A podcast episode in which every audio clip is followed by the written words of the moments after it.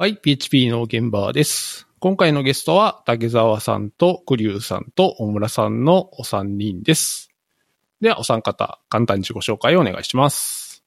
えっ、と、竹澤です。えっ、と、えっ、とねイン、インターネットではワイタケとよく呼ばれてます。はい、よろしくお願いします。お願いします。はい、クリューです。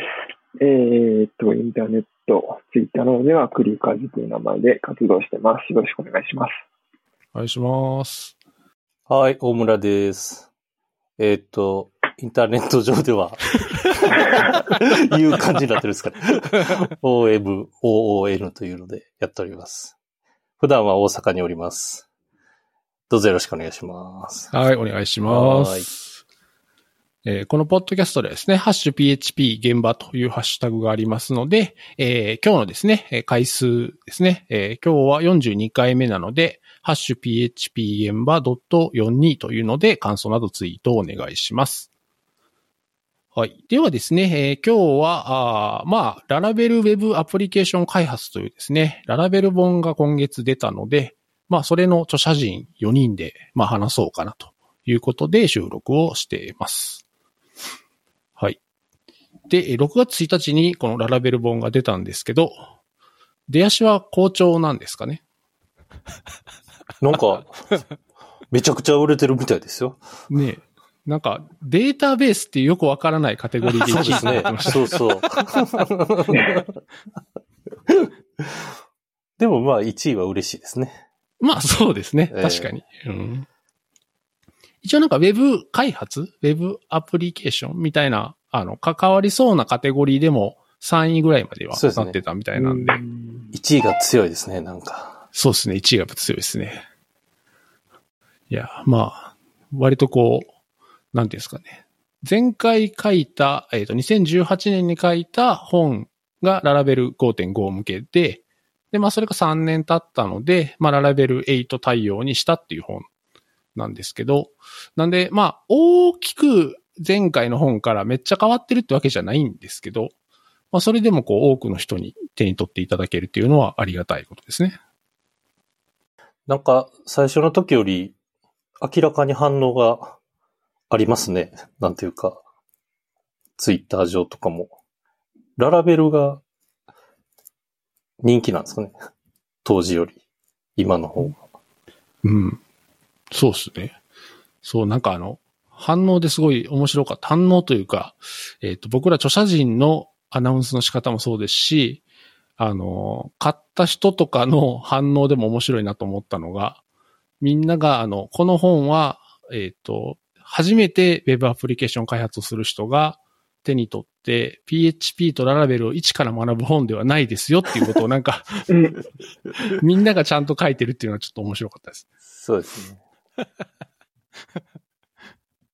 武田さんもなんかブログでちゃんとそういうことなんか書いてましたね。はい、あの、いや、大事なことかなと 思いました。いや、あの、前回とか、なんかその、今まで書いた本もそうなんですけど、あんまりこう、やっぱ初心者の人向けを想定してないじゃないですか。で、うんなんかそれを、あの、やっぱレビューとか見ても思うんですけど、なんか手に取って、これは使いにくいって言われるのは、いや、まあそりゃそうだよね。も、もちろんそれはもうも分かってるんですけど、で、それであればなんか、あの、ああらかじめこうちゃんとアナウンスをしておいて、あの、一個踏んでから読んだ方がいいっていうのを言った方が、あの、おそらくその、ララベルとかフレームワークに対する敷居も下がると思うんですよね。で、絶対これいきなり最初に持って読んで、あの、作れるようになるかっていうと、絶対ならない わけですから、逆にこう、嫌ってしまう理由にもなる可能性がやっぱりあるので、やっぱそこはこう、言ってあげた方がいいのかなと思って、常に言うようにはしてますね、やっぱり。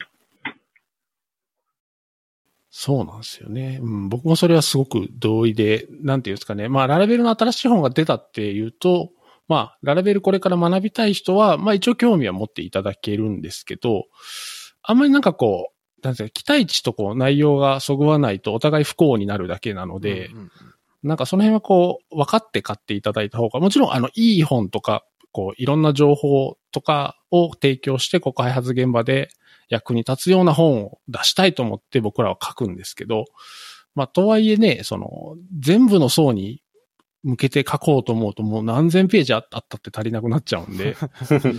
だからその辺は、あとまあララベルってね、もう初心者向けの本とかっていうのはいい本が他にあるんで、そうですね。うん、なんでまあ、そっちを見ていただいて、で、もう、もっとこう、実際の現場で使うときに手に取っていただけるような本。というので、まあ今回の本があるっていうような感じですね。うん。そうですね。なんか、いや、今回もでも、あの、文章を、まあ、直したりとか、コード変えたりとかするじゃないですか、一応。で、うん。いや、やっぱりでも、読んでこう、今のララベルを使ってる人、まあ今カンファレンスとかないんで、あの、あんまちょっと肌感がわからないんですけど、なんかいろんなネットの記事とかツイッターを見ると、その、まあやっぱり初心者の人っていうのは、ある一定数ずっといる、多いわけじゃないですか。うん。いっぱい使われるフレームワークなので。だからこう、初心者の方向けの話も入れた方がいいのかなとは思いつつ、でも一方でその、なんか、あの、かっこいい設計をすればいいみたいな風潮もやっぱり、まあずっとあるじゃないですか、そういうのも。で、それもやっぱ違うんだよっていうのをやっぱ伝えたくて、まあでもそっちに行ってしまうと今度本の趣旨からずれるんで書くわけにもいかないので、触りしか書かないみたいな状態になるんですけど、やっぱでも多くの人が見るからこそ気をつけないといけない点っていうのもありますし、やっぱ、あの、選ばないところも決めるっていうのもやっぱ大事かなとは思いましたよね。やっぱり。うん毎毎回なんですけど、それはもそうなんですよね。まあ、とか言いながら、あの、竹澤さんとか僕とかは張り切って書いちゃって、200ページぐらい捨てるっていう。前回、前回もそういうことがあったんで、そうなんですよ。あの、これ、これ、これでも実はかなり捨ててる、捨ててるっていうかこう、厳選して今の形になってるんで、そうなんですよね。ページ数があれば本当はもっと書きたいことがいっぱいあったんですけど、うんうん。いや、でも今、竹澤さんが、あの、話されていた、そのアプリケーションアーキテクチャのところですね。これはでもすごく評判いいですね。前回もそうでしたし、今回もそうですけど。うん。う、あり、ありがたいですね。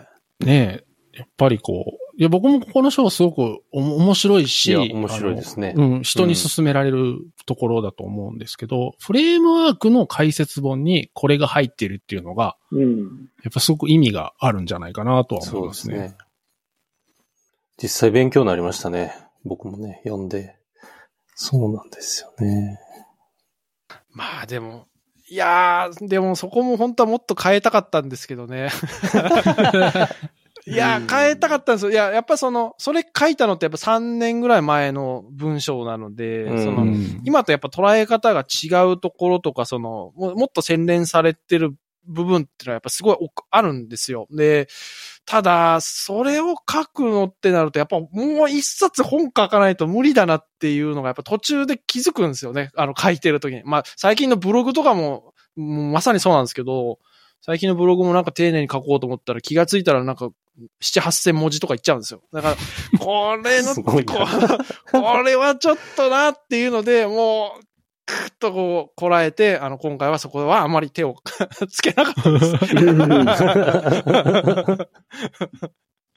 いやー、確かにもう3年も経つとね、まあその、トレンド的なこともそうだし、それよりもまあうん。自分とかね、自分が関わるところの経験とか知識もかなり増えるでしょうから、うん。やっぱりこうね、考え方変わってるところもあるし、いや、今はこういうふうに伝えたいってこともあるでしょうし、ただ、それ用にね、新しくこう、ページを増やすっていう余白も今回あんまりなかったんで、うん。まあ、まあ言うとね、こう、ララベル8の対応のためだけに書き換えなきゃいけないところでその余白はもう全部食い潰すぐらいな感じだったんで、いや、ここはでも葛藤もあっただろうなと思いつつ僕も見てました。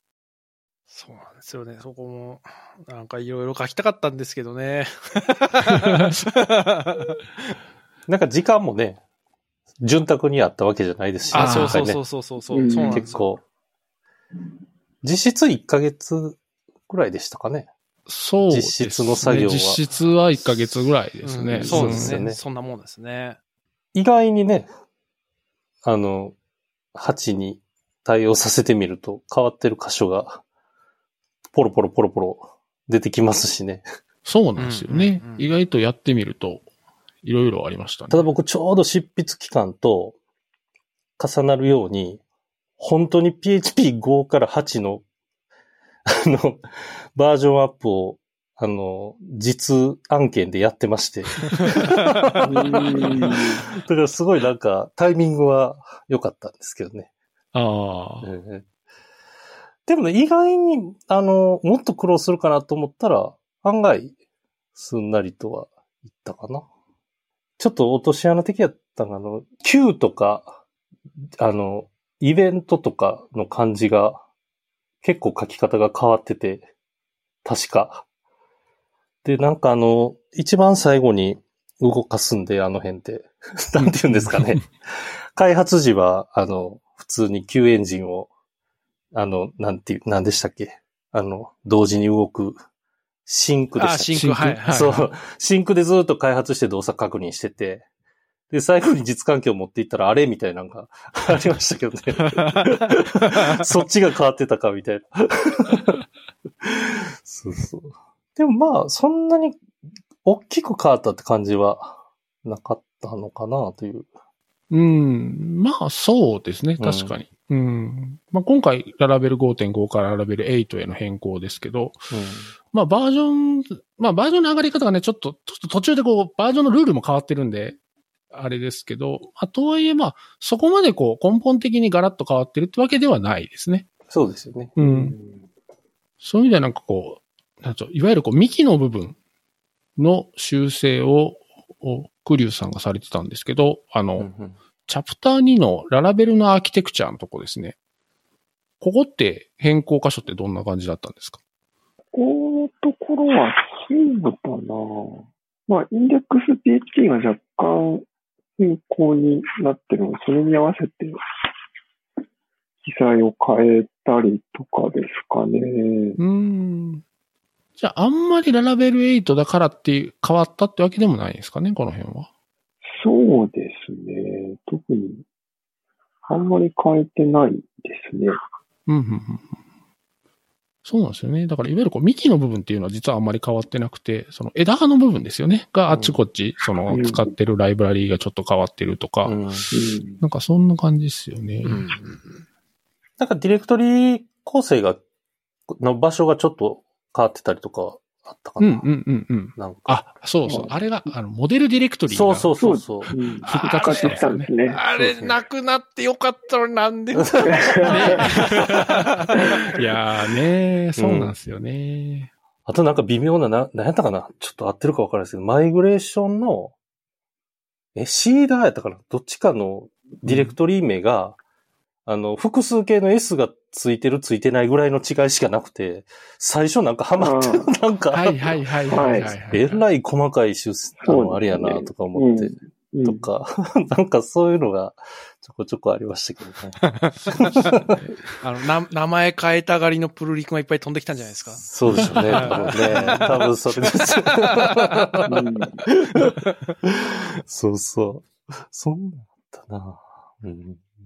僕もコンソールアプリケーションとテストのとこだったんですけど、まあ、コンソールアプリケーションで言うと、あの、コマンドのハンドルメソッドの戻り値がイントになったとか、ああ。うんうんとか、あとはテストでフェイカーがガラッと変わったね。そうですね。フェイカー変わってましたね。ベースに変わったとか、そうですね。あとは PHP ユニットが Q になって、そうですねえーっと、例外のハンドリングのとこですね。ああ、そうですわ。前は、あの、アノテーションでかけたのがそうですねなくなって、メソッメドで書かソッドでなきゃいけない。ですね。うんそうですね。あれだけになったとか。まあ、でもまあ、細かなとこですね。そうですね。うん。なんかメソッドになってくれた方が、なんか嬉しかったですけどね。なんか、スッキリあする、というかそうなんです、ね。ええガラッと書き換えましたけど、あの、それ実案件でもそうでしたけど、うんうんうん。なんかアノテーションってなんか、何やったかなエディターの保管が、なんかいまいちやったかなな、なんやったかななんか忘れましたけど。ああ、あれじゃないですか。あの、クラス名が完全就職名じゃないとダメとか。あ、そうだ。それです。はいはいはいはい。で、なんかすごい、ん個人的なね、好みですけどね。うん。なんか嫌だなってずっと思いながら書いてた記憶があるんで。ですね僕個人的にはアノテーションの方が好きだったんですけど、あねの、テストメソッドの中に書かなくていいんで、その、この例外をハンドリングするとかっていうのを書かなくていいんで、スッキリして僕は好きだったんですけどでもまあ確かにね、意味合いが普通のアサーションと違いますもんね。うん。うんそっか。なるほど。まあでも、まあそれはもう PHP ユニットの流儀に合わせて、今メソッドにしてますね。うんうんまあでも PHP8 でアトリビュートが入ったんで、もしかしてまた変わるのかなとかうっすら思ったりしますけど。あそっかうん。意外に変わるんやな武田さんなんか、武田さん割とまあ担当章がさっきのアーキテクチャのとこ以外でも多いですけど、はいはいなん。か印象に残ってる今回書き換えたとことかありますか？ああ、あんま、なんか、あんまりないというか、あのーなん、なんて言えばいいんですかね。あのーそうですね、あの、3年前から比べると、まずあの、自分自身が PHP 全然書かなくなったので、お、おって思ったんですよね、やりながら。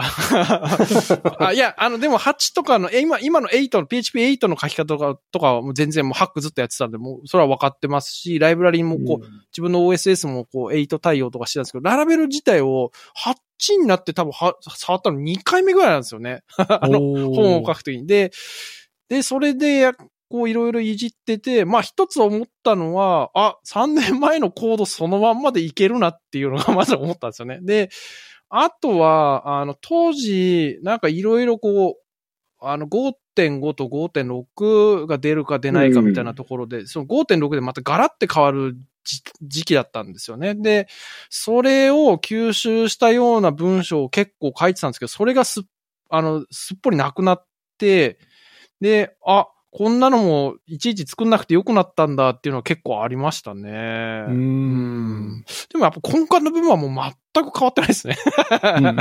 はいうん。そうそうそう、そうですね。でも、個人的に書いてて思っよかったのは、まあ、 Laravel じゃないんですけど、実は。あの、Laravel が使ってる、あのー Monolog あるじゃないですか。であれで、ちゃんとした Elasticsearch の公式のライブラリに対応してたんですよ、この3年の中で。でうん3 年前は、あの、サードパーティーの Elasticsearch のライブラリに対応してたんですけど、でそれが、あの、おめっちゃ簡単に書けるようになったと思って、それがあそれが、あ、この3年でこれは結構価値があるなって思いましたね。ねはい。確かに。そうですね。あ、でもあれだ、ハマったの1個あります。これもちょっとまた Laravel じゃないんですけど、あの、自分の書いた章であの CQRS っぽいこう動きを理解するあの章、章っていうかサンプルがあるんですけど、あの解説してるところですね。で、あそこでElasticsearch をあの使ってるんですね。RDBMS とエラスティックサーチ両方使うあの仕組みになってるんですけど、で、うん Elasticsearch のインデックスのつ作りとか、あの、マッピングの定義が、あの、結構変わっていて、で、普段使ってる時は全然気づいてなかったんですけど、いざその3年前からのバージョンから今の Elasticsearch の7.12ぐらいに対応させたんですけど、あうん意外と 定義そのまま動かねえと思って、で、その5の時との差分何だったっけっていうのを探すのに結構時間かかりましたね。はい。そこは、そこが多分一番覚えてるとこですね。まあ、ララベルはそんなに変わってないけど、周辺がやっぱり変わったっていうあそう感じそうですねんんうんそう、そうなんですよね。その3年経ったから、そのララベルとの付き合い方も実は結構変わってるのかなっていう気がしてて、まあ、まあ、武田さんが一番変わってるのかもしれないですけど。武田さんじゃあもう今は全然ララベルのアプリケーションをなんかこう、触るってことはないですか？あの、回収とか機能追加っていうところでは触りますけど、なんか、一からなんか作ろうっていう時はもうほとんど使ってないですね。使ってないとか、PHP 自体やっぱ触る機会が少なくなっていて、っていうのもその、まあ3、三年前の時もそうだったんですけどね、あの、いわゆるこう、あの、エンドユーザーが近いウェブレア、ウェブアプリケーションを作るってことがやっぱ担当するところから減ったっていうのもあって、あうの、ん。やっぱりこうデータ分析とか、そういうなんか、ビッグデータ系の基盤作ったりだとか、あの、裏側を作ることがやっぱすごい多いので、まあそこら辺ってこう、エンジニア的にも総数がめちゃくちゃ少ない、あの、ジャンルでもあるんですけど、で、うんそっちをやっぱ担当することが多くなってて、もう、LL 自体がほとんど触らなくなりましたね。ああ、なるはい。ほど。なんでこう、プライベートで作るとか、OSS メンテナンスするっていう機械を自分で作んないと、全然 触らない。はい。っていう感じになっちゃいましたね、今だと。大村とクリュウさんはどうですか ?3 年経ってなんかララベルとの付き合い方が変わったりしました？えっとね、僕は、えっと、ララベルは相変わらず使ってるんですけど、あの、完全に API しか作らなくなることが増えましたね。ああの、つまりその、えっと、画面とか、ああいうのも今までは普通にブレードに HTML でっていうパターンがまだ多かった。僕が結構あのもうウェブ開発長くて考え方が古いっていうのもあって で、慣れてるっていうのもあって、ずーっとララベル使い出した時もそういう開発の仕方が多かったんですけど、やっぱりここ2年ぐらいは、やっぱフロントはフロントで分けて、特に僕は Vue.js 使うことが多いですけど、うんでも、ララベルはもう完全に API だけっていうのが、ここ半年ぐらいで新しく始めたやつもそうですし、なんかそれにすごく増えましたね。それがパターンとして。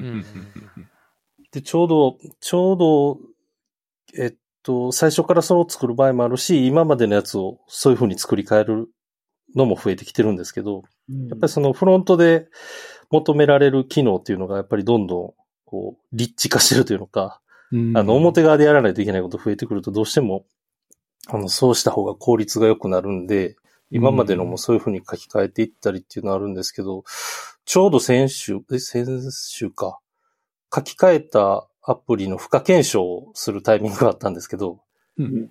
やっぱりもう圧倒的に有利で、ウェブサーバー的には。うん。やっぱブラウザがいろんなことしてくれるんで、うん。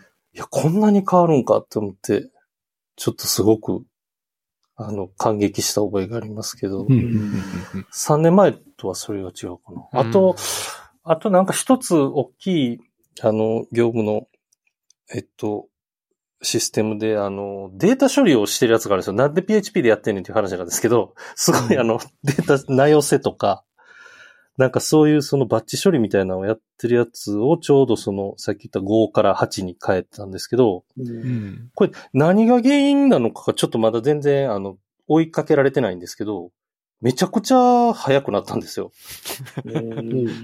で、PHP のバージョンなのかもしれないし、ちょっとね、なんか、あの、業務優先しすぎて、まだちょっと検証までできてないんですけど、でもなんかとにかく速くなったのは速くなったっていうのが、ララベルのせいかわからないですけど、ありましたね。まあでもなんかその、いわゆるこう結構分離することが増えましたかね。そのバックエンドとフロントっていうのは。ですね。なんかララベルをもう API でしか作らなくなると、ええ。あの、そうテストとか書きやすくなりますそう、めっちゃやりやすくなりますね。ですよね。ええやっぱりその、なんていうか、関わる人が増えても破綻しにくいというか、特にいいですよね。フロントはフロントでとか、バックエンドはバックエンドで、きちんとバックエンドはバックエンドでテストしておいてっていう。ただまあ、相変わらずお世話になってはいますね、ララベルにうは。ん。はい。クリュウさんはどうですか？そうですね。僕の、まあ、チームも、あの、3年前からだと、Go で API を作ってるプロダクトが、やっぱり比率的に増えた感じで、う。うんんあの、まあ、PHP で作るやつは、だいたいララベルが、あの、多いですけど、うんやっぱりその、こう、他の言語の比率みたいなところは、あの、高くなってるかなっていう感じですね。まあ、あとは、あのー開発プロセス全体のこう、足回りみたいなところも見ているので、まあ、例えば、あの、プロダクション環境のコンテナ化だったりとか、ううんん。あとあの、デプロイの自動化とか、うん。あの、運用の基盤、データドックとかうん。使って可視化するとか、ログはどうするみたいな、うんなんかそういうところも割と見ているので、うん僕が見る範囲としてはなんかそういう方に広がったっていう3年ですかね。うんうんうんうんはい。今、クリュウさんから出てきたキーワードがもう全く一緒ですね、僕も。うん プロダクションのコンテナ化、デプロイの自動化、データドックってもう全く一緒なんですよ。そうですね。びっくりしました今うんいや、本当に同じようなことをしてますね。はい。まあ、なので今回、あの、多分この3年で割とこう、あの、ベイグラントからうんコンテナへみたいな、そうですねあ。の、なんて言うんでしょうね。チェンジがあったような気がしていて。うん。うん、なので、あの、1の2章に出てくる環境構築のやつも、前回の本だと、ベイグラント先に書いてるんですけど、うんうん今回はあの、並べるセールがバージョン8で公式から出たので、そっちをこうメインに説明を書き換えたんですけど、うんうんうんうんうんやっぱその辺の変化っていうのも、まあ、ララベル直接関係ないですけど、なんか、そういう変化もあったなっていうのは感じますね。確かに。ベイグラントうちではもう全く使わなくなりましたね。あの、開発では、うちの社内では。全部もう、コンテナ、ドッカーですね。ドッカー。うんうんうんだからあの、実は11章僕11章担当しましたけど、11章もあの、サンプルとか動かしてるの、前のコード見たらベイグラントで動かしてる感じで書いてるんですよ。どうも。うんうんうんうん今回はもうそれもやめて、全部ドッカーでやるように書き換えましたね。うん確かにそれはあるな、3年で。そうですね。僕も8章と9章サンプルコードはもう Docker コンポーズで環境を立ち上げるのを前提にして書いてますね。うん確かに。僕自身も開発ではもうほとんど Docker でも既存の環境があってって、で、しかもそれをチームでもう使ってる状態でっていうところはベイグラントまだ使ってるところありますけど、うんうんベイグラントで困るのが、あれなんですよね、M1Mac ですよね。Apple Silicon の Mac だと、ベイグラントっていうかバーチャルボックスが動かないんで、あ、開発環境作れなくなるんですよね。だから結構これ、大きな課題だと思っていて、うん今 Mac 持ってるは対応しましたよね、この間確か。どっかはそうです。そうですよねどっかは対応してるんですけど、ですよね。バーチャルボックスがダメなんで、ベイグラントがちょっと厳しいと。うん。で、これから新しい人が入ってくる環境とかだと、あの採用とかうん転職とかで、じゃあ当然新しい PC を買うわけじゃないですか。うんで、うんまだ、まだ今はインテル Mac 買えますけど、そうだ、そうだ。これが買えなくなると、うんうん、あの、新しく来た人、Mac は来たけど開発環境が構築できないとかっていうことも起こりかねないんで、ううんんうん、割と大きな課題かなとは思いあますね。ーいや、今初めて知りました。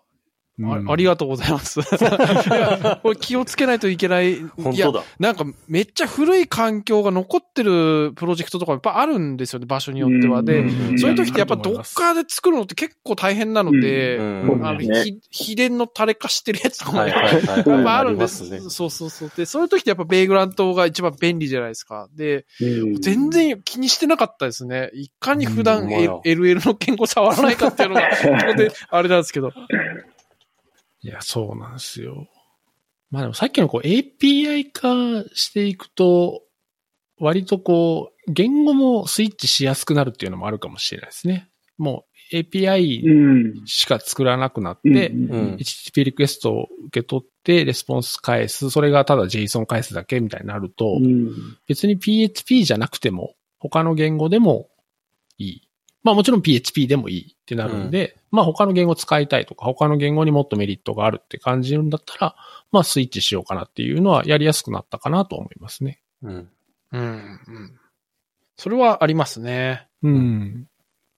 そうなんですよね。まあ PHP の、そうだ、これ PHP の現場っていうポッドキャストなんですけど、で、さらに、ララベルの本の話をしつつ、まあ、この、こういう話題を振るのもあれなんですけど、まあ、まあでも別に僕個人的にっていうか、まあでも PHP コミュニティの人こういう人多いかなと思うんですけど、うんうん別に PHP じゃないとダメっていう人ってあんまりいないと思っていて、っていうのは PHP ってあの、元々がその、広くどんなことでも対応できる言語じゃないと僕は思うんですね。システムプログラミングとかには別に向いてない。あんまり向いてない。できなくはないでしょうけど、あんまり向いてない言語だし。だから、もともとこう、なんですかね、こう、自分たちの用途とかにフィットするんだったら使うし、フィットしないんだったら他のもっと向いてる言語を使うっていうメンタリティの人が多いっていう僕は印象なんですよね。僕自身もそういう考え方だし。だからまあ割と別に、その、その時々とかチームとか要件とかに応じて、いいと思う言語が採用できる状態になるっていうのは一番いいかなとは思いますね。うん、うん、うん。そう、そうですね。いや、もう、最適、あの、な、適材適所ですね。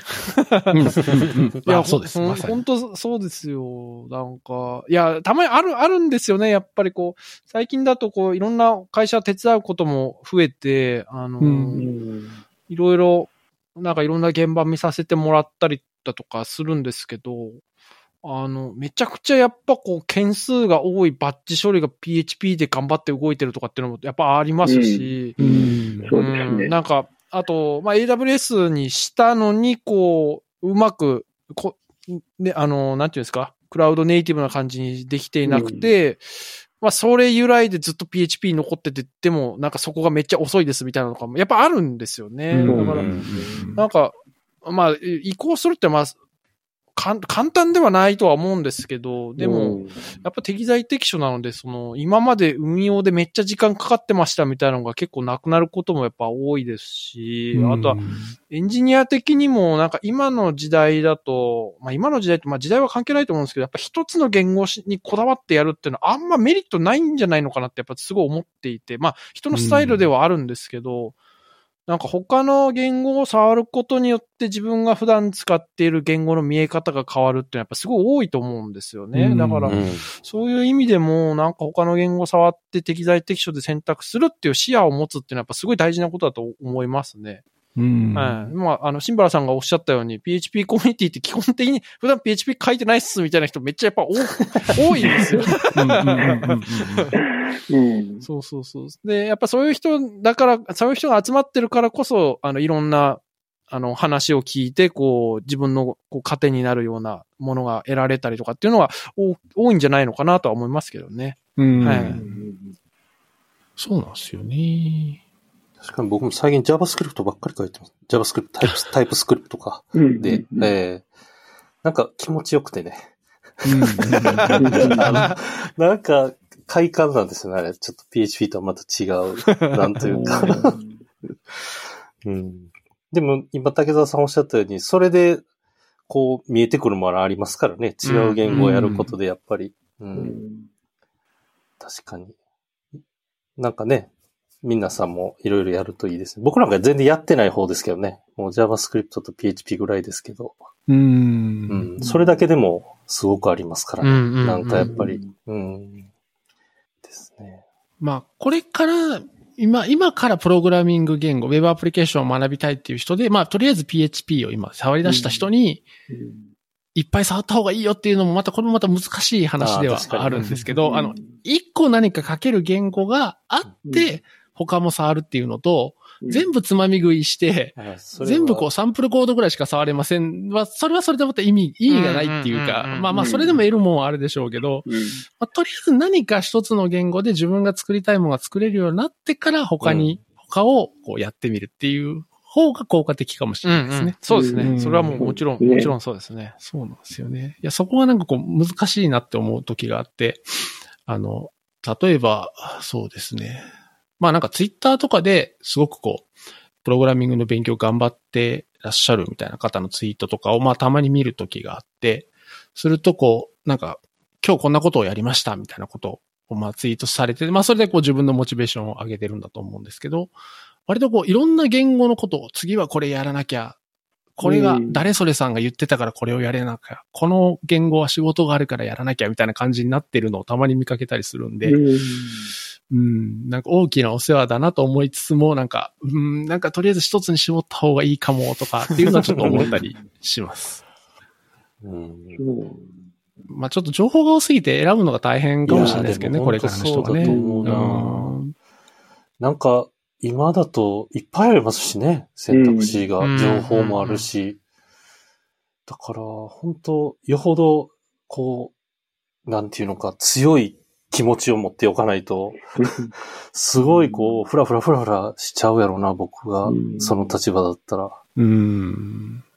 オンラインのプログラミング学習のサービスとかもたくさんありますからね。本当うんそうですよね。うんそう、あんなんなくても、もうなんか、YouTube とかでもいっぱいあるし、うんすごい羨ましい反面、なんかすごい惑わされそうだなっていう気もしますね。あとやっぱりなんかこう、僕たちでも当然ですけど、わからないことあったら今でも調べるじゃないですか、いろいろ。うん。うん。そこで出てくる情報がなんかすごく増えてるんだけど、うんうんうんなんていうのか、いや、これはあかんわっていうのも増えてるっていうか、あ、増え、増えてますね。増えて増えてますよねだからはいそれでこう、まあ、僕たちはある程度こう、なんていうか、あ、これはダメだっていうのを2、3行見たら分かったりしますけど、こう、初学者だとしたら僕が例えばまだあんまり知らない言語を今から勉強するとしたときには、うん。あれだけ情報があると、こう、まずその、いい情報なのか悪い情報なのかを見、見極めるのも難しいだろうなって思う時がありますね、最近。うーん。うんうんそうなんですよね。だからなんか結構その、あの、特に、まあいろんなそういう情報が集まるサイトとかだと、なんていうんですそのサイトの、あれ、あの、あれが強いんで、あの、検索上位に上がってきたりするじゃないですか、結構。その原、あの、記事の内容の良し悪しというよりは、そのプラットフォームの強さでうん結構上位に上がってくるとかああいうのが結構惑わされるなっていうのが、やっぱあるなっていうのが感じますね。うんうんうんううんん多いですね。そうなんですよ。は今回だからその、結構あの、ここ、半年ぐらい、タイプスクリプトかなり本気でちょっとどっぷりいってるんですけどい。、はい。すごい最初それでも、なんていうんですかね、全然情報にたどり着けない時期がしばらくあったんですよね。あのその、これはいいことを言ってるのかどうなのかとか。だからすごい初学者の気分を久しぶりに味わって、またそれも勉強になりましたけど。あとなんかやっぱその、なんていうんですかね。あの、もう3年前の情報が役に立たないみたいなのも 多くて結構、その、役に立たないって言ったら変ですけど、今はもうそんなこと書かないみたいなのが結構残ってるとかが、そういうのもどれぐらいの古さまでなら信じて大丈夫なのかっていうその感覚みたいなのも最初、最初の何ヶ月かは掴むのに苦労しましたね。なんていうか、情報にたどり着くのに、すごい、情報にたどり着くスキルがいるというか、ああ、うんそう、そうですね。それはすごい感じましたね。いや、小学者の人大変ですよね。いや、本当そう思います。うん。うんいや、なんか自分の場合はその、まあ、初学者とはいえ、他の言語を触ってるので、その、完全な初学者ではないじゃないですか。んなんで、うん自分でその、これやろうかなと思って触るときは、大体その、まあ、言語のリファレンスのサイト、まあ、公式のマニュアルはそうですね。見て、で,、なんかこう、今風の使い方ってないのかなと思って検索する、安易に検索しちゃうと、やっぱそういうサイトがめちゃくちゃ出てくそうるので。なんですよ。だからまず GitHub に僕行くんですよ。で、その言語で、なんか活発に動いてるコミュニティのこう、ライブラリとか見て、そうですね。それいあいですね。こう、こういう使い方してるんだみたいなのをやっぱ結構そこで見つけますね、いつも。ライブラリー、そうですね。人気ライブラリーを見に行くっていうのは僕もやりますねうん。うんうん。そうですね。あれはいいですよね。うん。いいですね。うんはい。で、大体こうパッケージマネージャー見て、なんか依存多いと大体やめるんですよ。これは、これ絶対あかあなるほん。ど。ダメだ、ダメだっつって。なるほど。そっかそっか。うん、そう、だから、そうなかなか大変。一つを突き詰めるにしてもいろいろ大変だろうなと思うし。うんなんかよくあるのは、あの、オーサム言語名みたいなんで、よくああ、はいはい、はい。GitHub のパッケージとかよくありますよありますねその言語で人気のあるパッケージとかを集めた、まあ言うとリンク集みたいなやつ。えーそうなんですか？そうそう、オーサム PHP とか、オーサムスカラーとか。っていうのは、なんか大体どの言語も誰かがまとめてるんで、うん。なんかそれは参考にしたりしますね。いや、これさっきの話じゃないですけど、こういう情報が入りにくくなってるんですよ。今、そのリアルで人に会えなくなってきて。ああ。だから、こういうのって、前ってそのなんかでちょっと会った時とかに、その後なんかこう、例えばご飯とか行って、最近どんなん見てますかみたいなんで。え、何ですか？それとか。え、ちょっと教えてくださいとかっていうのが減って、すごく、それがあるんですよね。今、まさに。ああ、めちゃめちゃよくわかりますね、それ。でしょ？そうなんですよ。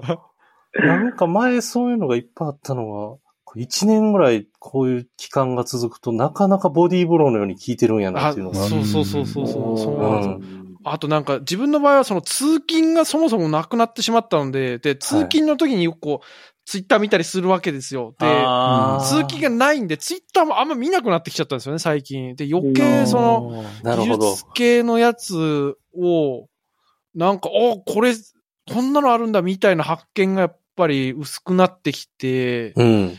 いや、でもそうかも。うん、あうんっていうのはめちゃくちゃ感じますね。うん確かに。なんか、ポッドキャストとかも、聞く量絶対減ってるんですよ。というのは、竹澤さんと一緒に、その通勤で聞いてたとか結構あるんで、ううんうん。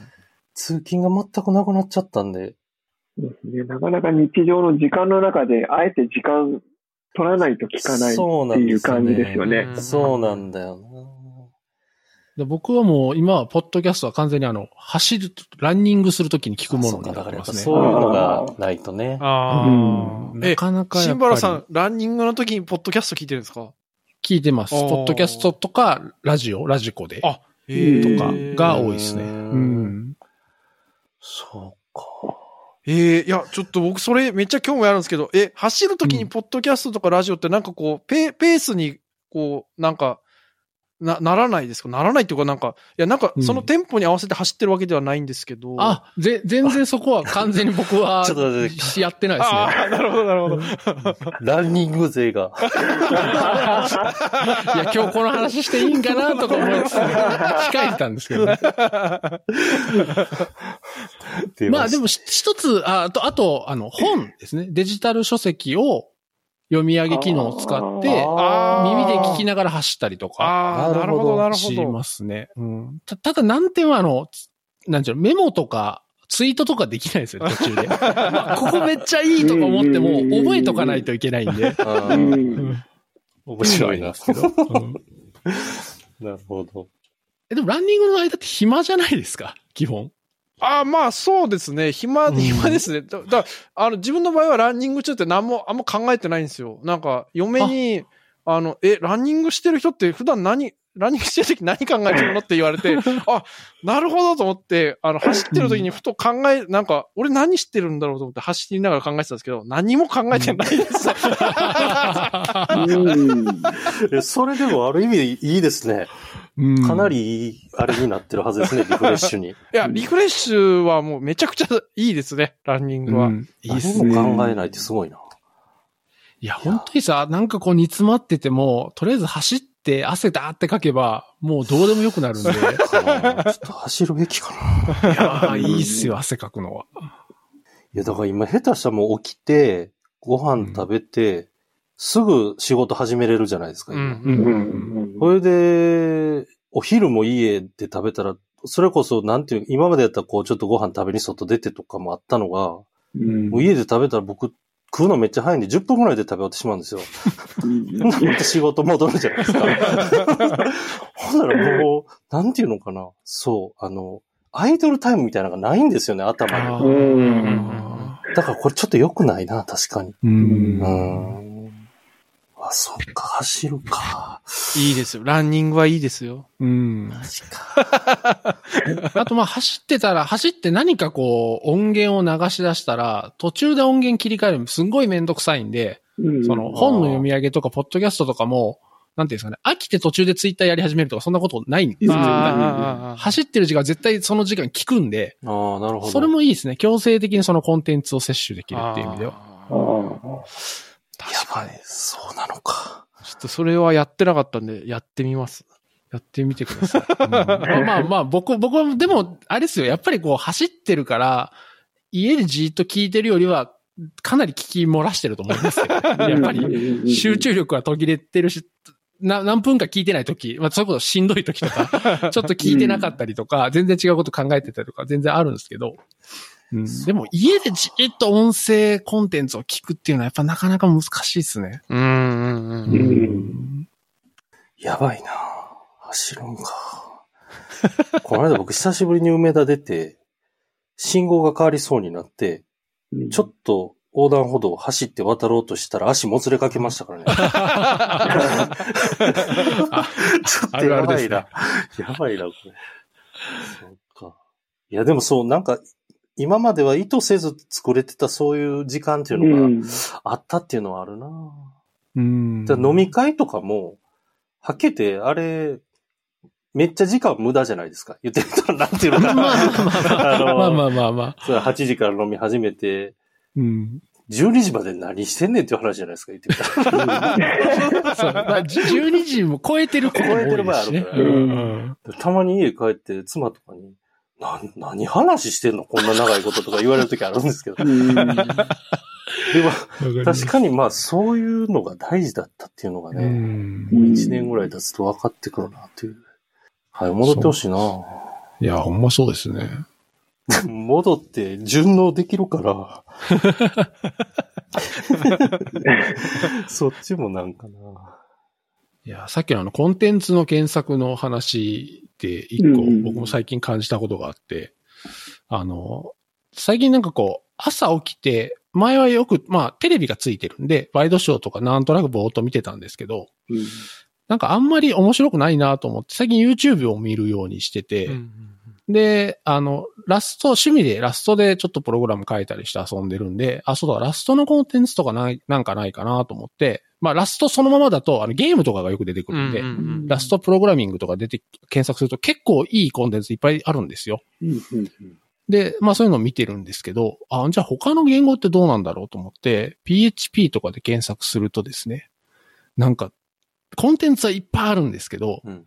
やっぱり人気がある言語だから、なんていうんですかね、その、プログラミングの話というよりは、うんえっと、あなたは PHP を学ぶべきかとか、今え？PHP の仕事はとか、ああ、そういうことか。そうそう、なんかそうう。いう動画ばっかり出てくるんですよ。それはあの、日本語、英語問わず。はい。だから、、あさっきのあの、大村さんのタイプスクリプトの話もそうで、タイプスクリプトめちゃめちゃ人気あるから、はいうんどうしてもそうなっちゃって、ラストはまだそこまで広がってるわけじゃないんで、あいいんですけど、まあこれもいずれそうなるのかなとか思ってちょっと複雑な気分。ー あー。学ぶべきかみたいなとこに行っちゃうわけですね。そうです、そうです、そうです。なるほどね。いや、あれですよね。いや、なんかそういうコンテンツを作ってる人を否定したいわけでもないんですけど、うん情報を探すときはそういうのはもう全部弾いた方がいいですね。そう、そうなんですよね。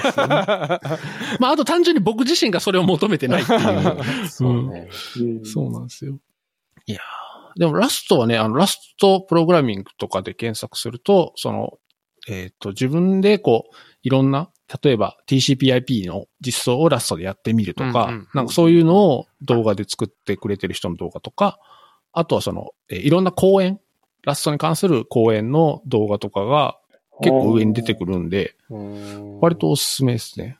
あそうね。でも本当やっぱ最近の言語だからっていうのもあるし、まあ適用範囲がめっちゃ広いんで、多分、うんなんていうんですかね、こう注目してる人が多いっていうのもあると思うんですけど、とにかく何でも親切って感じしますね。ツールチェーンもめちゃめちゃ親切だし、うんコンパイラーも親切だし、で、公式のドキュメントとかもめちゃめちゃ丁寧に書いてあるし、うんうんうんうんなんか、あ、やっぱり今の言語ってこうなんだって、Go の時も思いましたけど、でもラストはなんかさらに良くなってるって感じが。うんうんパッケージマネージャーとかもね、最初からいいのが、公式のがあるし、ちゃんと。へーああ、そうですね。もうカーゴあったら何にもいらないですね。そうなんですよ。はいだからめちゃめちゃ環境構築とか楽なんですよね。だから、言語も実はなんかこう、時代を経ていって、今からこう、勝ち上がっていくっていうかこう、みんなに使われるような言語になろうと思うと、昔よりハードル高いんだろうなってすごい思いますねでも。そらそうだろううんな。確かに。うん。うん。それはありますね。いや、ラスト僕も好きでよく触ってたんですよ。出たっていうかのは、あの最近プライベートでそんなにコード書かなくなってきたかっていうのはあるんですけど。そうなんですよ。ラストで僕はあの、今、あの、WebDB プレスで連載されてますけど、あの、自作でこう、データベースを作ろうっていうのをラストでや今、連載あるんですあけど。あ、はいはいはいはい、ありましたあね。れがもう始まる、もうだいぶ前ですね。2年ぐらい前から、あの、自分で NoSQL の、あの、システム作ろうと思って、うんうんうん、あの、ポスグレのソースコードから、あの、通信のところをこう、知恵を、いいいい言い方をすると知恵をお借りしながら、それをこう、ラストに置き換えて、通信のとこ作ってみたいなの結構やってたんですよ。うんうんまあ、その、その時やっぱラストすごい良かったですね。うん。まあ Go とかでも良かったんですけど、なんか Go は開発の時にずっと触ってるんで、まあラストにしようと思って、その時ラストにしたんですよね。うんうんうんはいうんまあ、ラストはね、GC もないんで、うんうん。その、でも、メモリ管理とかはコンパイラーがちゃんとチェックしてくれるから、まあ、その、なんていうんですかね、その、メモリリークしたりとか、そういうのは、まあ、起こらない、起こりにくい言語なんで、なんかそういいとこ取りしてるっていうか、うん文法もかなり、なんていうんですか、今時の言語の文法がいろいろ入ってるし、でも実際の速度は C とか C++ で書いたぐらいかなり速いし、うん。でで、あと僕最近の言語で、やっぱり、これは Go も一緒なんですけど、やっぱランタイムがいらない。あ、うんいらないっていうとちょっと語弊がありますけど、ランタイムはあるんだけど、まあもう最終的なバイナリーにくっついてるんで、うん。その、いわゆるランタイムを別で用意しなくてもいいっていう言語が、やっぱりいいなというのはすごい思ってて、まあこの PHP の現場で言うのはどうかと思うんですけど、まあまあまあ、あの、PHP はもちろんいいんですよ。いいんですけど、うん。でも、まあそういうこう、ワンバイナリーになっででそうなんですよ。結局ね、ランタイムの面倒を見なきゃいけないっていう辛さっていうのもやっぱりあるとは思うんですよね。うん。だその辺がいらないっていうのはやっぱ Go とかラストとかはすごいいいなと思いますねうん。うんうん。なんかあの、あの、コンテナがやっぱ皆さん使ってるじゃないですか。で、うん。その時代になったからこそ、なんかやっぱりこうん。う、バイナリで動くっていうのはすごいメリットがやっぱり大きく、大きいですね。大きいですよね。で、そうですね。うちも。その E- ECS とかで、あの、動かしたりとか、そこら辺全部作ったりするんですけど、うん。あの、PHP だとこう ECS を動かすにも、こう、ある程度こう、スペックを気をつけないといけなかったりするわけじゃないですか。で、うんここだと、なんか一番下、もう安く済ませようと思って一番下にしても、めっちゃ動くんですよ。そうなんですよね。そう。いや、これは、今の時代いいなって思いますね、やっぱり。しかしかもやっぱこう、バイナリなんで、コンテナもサイズもすごいちっちゃいんで、うんもう、なんかオートスケールしなきゃみたいな時も、あの、全然、あんま、あんま、あんま心配しなくなりましたね。そう。なんか逆にこの間、あの、オートスケールするかどうかみたいなテストをやろうとしたんですけど、はい負荷めっちゃかけないとスケールしないぐらいな、ああ、そうそうそう。そう、そうなんですよ、そうなんですよ。なるほど。このプロダクトでありましたね。うんそう、そうなんですよ。で、PHP だともう、オートスケール走ってたのに、Go だとやっぱ全然走んないっていうのは、うん。あって、そうそうそうそう、そうなんですよね。やっぱあの、ウェブ系だと、いや、これも PHP の現場でする話じゃないですけど。いや、その、あの、あれなんですよ。やっぱり Go とかって、その、そもそも RDB とかデータベースとかもあの、プーリングするのを前提で作られてたりとかするんで、その、いちいちこう、コネクション、 disconnect とかってしなくていいんですよね。しなくていいっていうか、それを意識しないように作らないといけないんですけど、なのでその、やっぱオーバーヘッドが少ないんですよね。そういうところの。そうそうそう。まあ、あと、並行処理が、やっぱめちゃくちゃいいんで、まあ、そういう、そういうのもやっぱメリットとしてはあるんですけど、うんはいうんやばいだんだん GO の現場になってくるので、ちょっ うんいや、でもまあいい、いいと思いますけどと。ね、やっぱね。うん。まあ、PHP ももちろん、あの、これからも多分使っていくでしょうし、まあ、残るとこは残る、残るっていうか、新しく作るとこも当然あるし、で、他の言語が向いてるとこは他の言語でやればいいし、なんか選択肢はいろいろ持てた方が絶対いいと思いますけどそうですね。うん。なんか、使いたくないけど、いやいや PHP 触るとか、いやいや Go 触るっていうのはあまり健全ではないと思うので。そうですね。いや、あの、8になって、あの、オペコードキャッシュでた、あの、いっぱいこう、詰め込めるようになったじゃないですか。あの、うん。ん。何でしたっけ？あの、ファイルを吐き出しして、そこから動く、なんかあの、ハックとかの、あの、コンコンパイルみたいなのができるように確かなってると思うんですけど、あれ？それってもうちょっと前からありますもうちょ、もうちょっと前からありましたっけ、うんうん、だからそれ、をやったこ、やったことないっていうか、実際にやってないんで、本当はやってみたいんですよね。ああ、あ、プリロードの話、ああ、そうそうです、そうです、そうです。あープリ7.4からですね。はい。はいはいはいあれがなんかこう、ああの、ハックのコンパイルと同じを、あれをこう真似して取り入れたみたいなのがあったんで、同じことできるんだったら、え、ファ1ファイルでいけるってことなのかなって思って、まあ多分できると思うんですけど、実際にやってないんで、こう、ぜひやったよっていう人の話を聞きたいですね。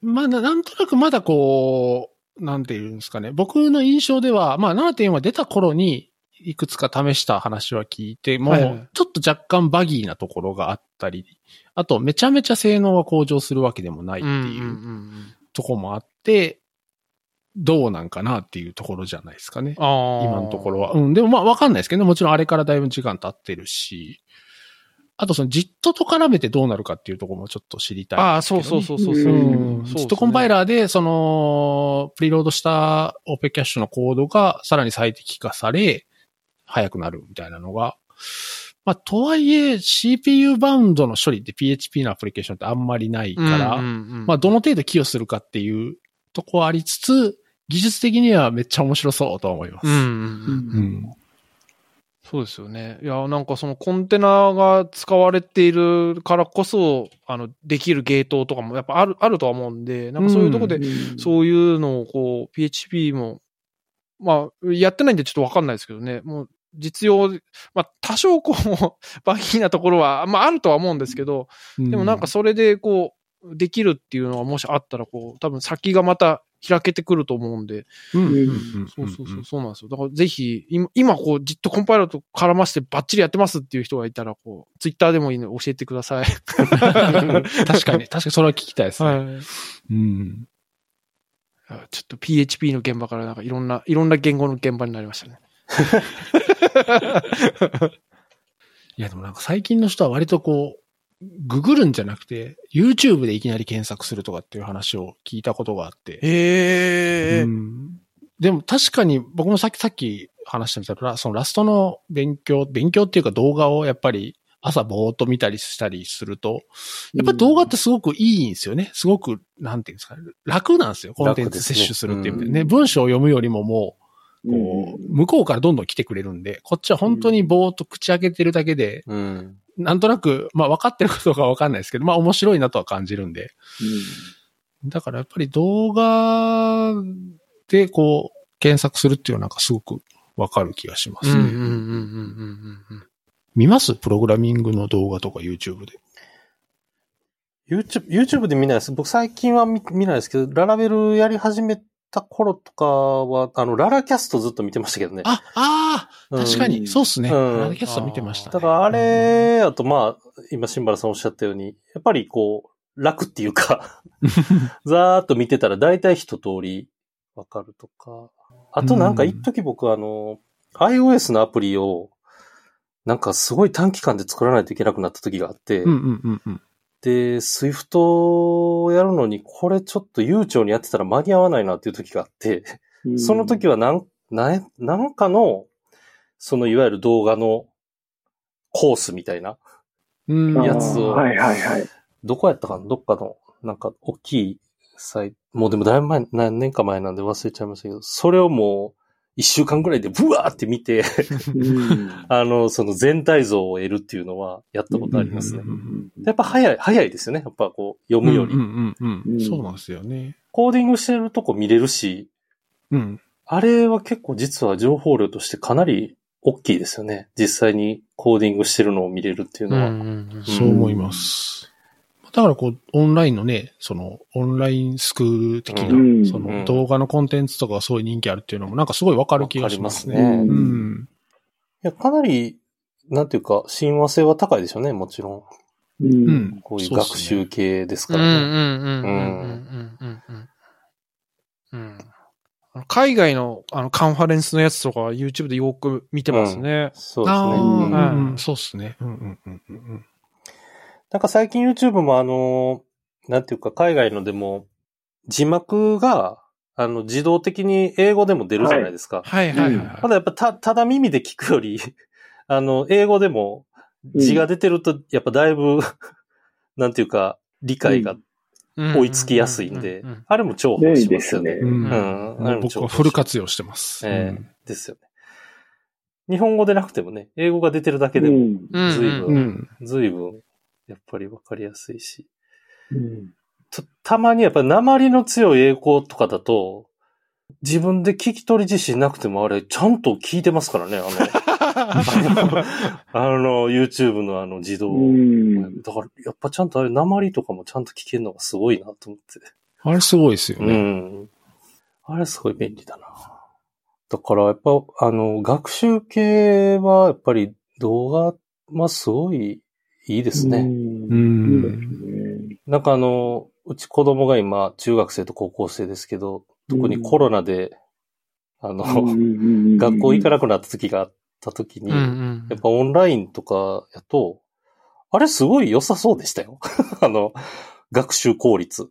うんん。、だからら、あの、リアルタイムじゃないやつで、こう、結構先生たちも工夫して YouTube に授業とか上げはるんですよ、限定公開で。うん。あ、へえ。これ多分もう分かってるとこ飛ばしたらいいし、分からんとこ何回でも聞けるしとか。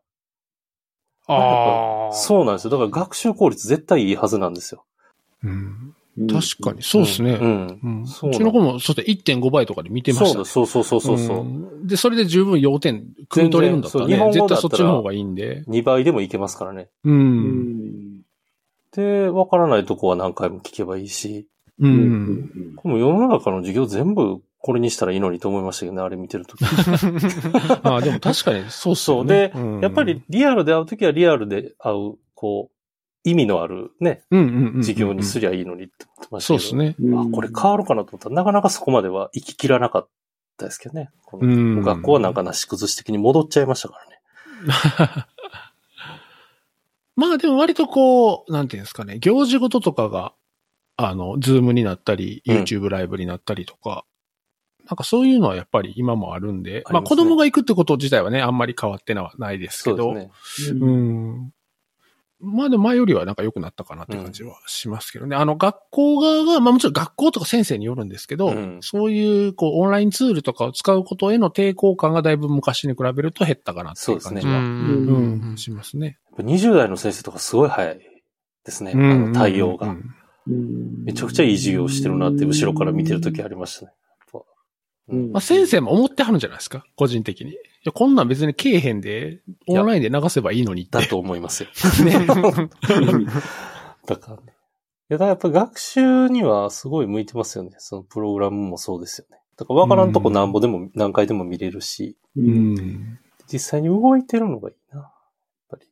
うん、もしかしたらプログラミング言語のさらにコンテンツをこう充実させるキーが動画かもしれないですね。今はそのマニュアルとか、あああいうのがすごくいいっていうことが一つポイント。まあ PHP もね、うん結構それで昔はよく選ばれてたみたいな話もありますけど、今後はもしかしたらその動画コンテンツみたいなのがさらに充実してないと選ばれなくなるみたいなのが。でも今、あの、イントロダクションのとことかに、こう、触りの動画置いてる言語結構ありますね、ちょこちょこ。言語っていうかフレームワークとかで多いかな。ありますありますですよね。うん。ああいうの確かにおっしゃる通りそうかもしれない。ね。うん。ただ、だから問題は検索かな。だからその動画の中を検索するっていうのがもう少しこう、確かに。うん。は、まあでも時期解決しそうですけどね。うん、そうですね。だってもうそれよ読み上げ、読み上げれてるんだから。発、ね、発言が全部字幕になってるぐらいなんで、そそうですねれインデックス化したらうん。検索できそうですけどね。ですよね。うん。いやーいよいよ大変になるな。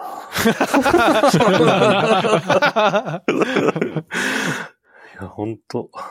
ああ、まあでもそう、そうですね。動画で、なんか、触り、触りとかうん。得るっていうのは、もう、いや、なんか、それが合う人はもうバンバンやった方がいいと思いますよね。う。うんん。だと思いますね。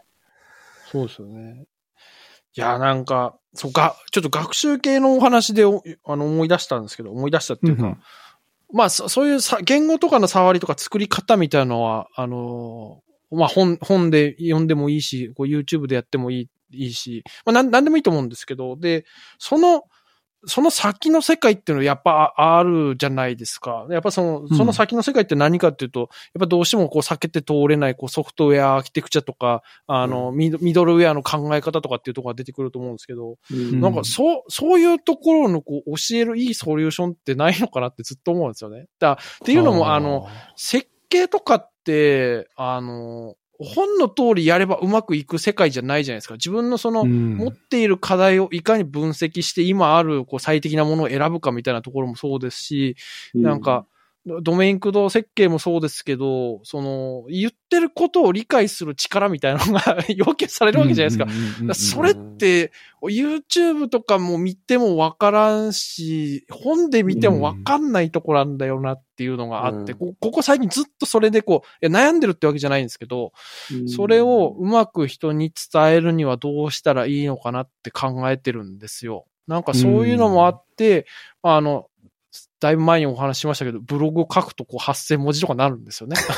裏裏側の背景とかも書こうと思ったら、すっげえ書いてるんですよ、もそう、でもなんかそういうソリューションってこう、そこにたどり着くためのこう、なんていうか理由があるじゃないですか、理う。由っていうか。ああります、あります。理由っていうか困りごとみたいなのが。はい、はい。はいうん。だからよく言いますけど、あの、一回システム落としたらええねんっていう、あの、なんていうのか。システムが一回落ちて初めてこう、身に染みてわかるみたいな。はい、はい。まあそういうのじゃない。だからその辺をうまくこう、想像できるような伝え方ができるといいのかもしれないですよね。そうそうそう。そうなんですよ、そうなんですよ。ぜ、なぜこれを使ってるのかみたいな。あ、そうそうそうそう、そうなんですよ。だからそこなんですよね。はい。最近その、how よりもその、な、なぜっていう、こう、ホワイのところをすごいやっぱ、あの、意識しないといけないですよって話をこう、すごいよくするんですけど、とは言ってもこう、なぜこれをしないといけないのかって話をしたところで、それを面白いって感じてもらえないんですよ。あまずね、あわかります。うん。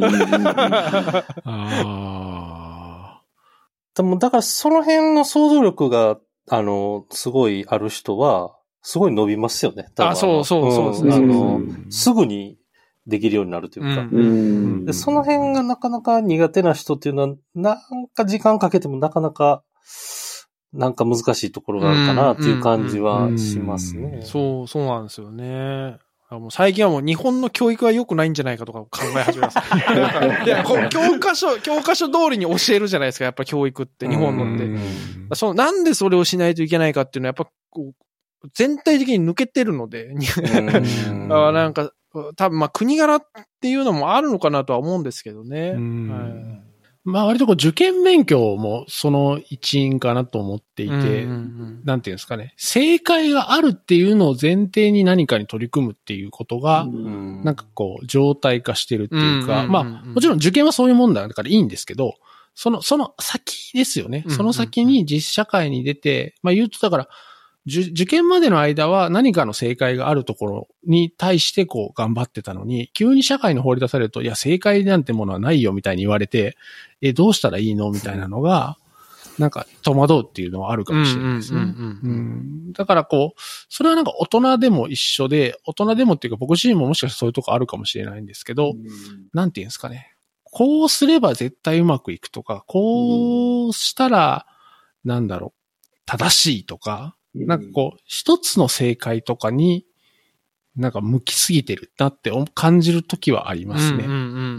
それってコンテキストによって違うし、うん。解決方法も違えば、ゴールももしかしたら見てる人によっても違うかもしれないから、すり合わせなきゃいけないよねとか、なんかそういうのがこう、なんていう、そういうのってでも確かにどうやって教えるっていうか共有したらいいのかなっていうのは難しいなって感じるときはありますね。うんうんうん。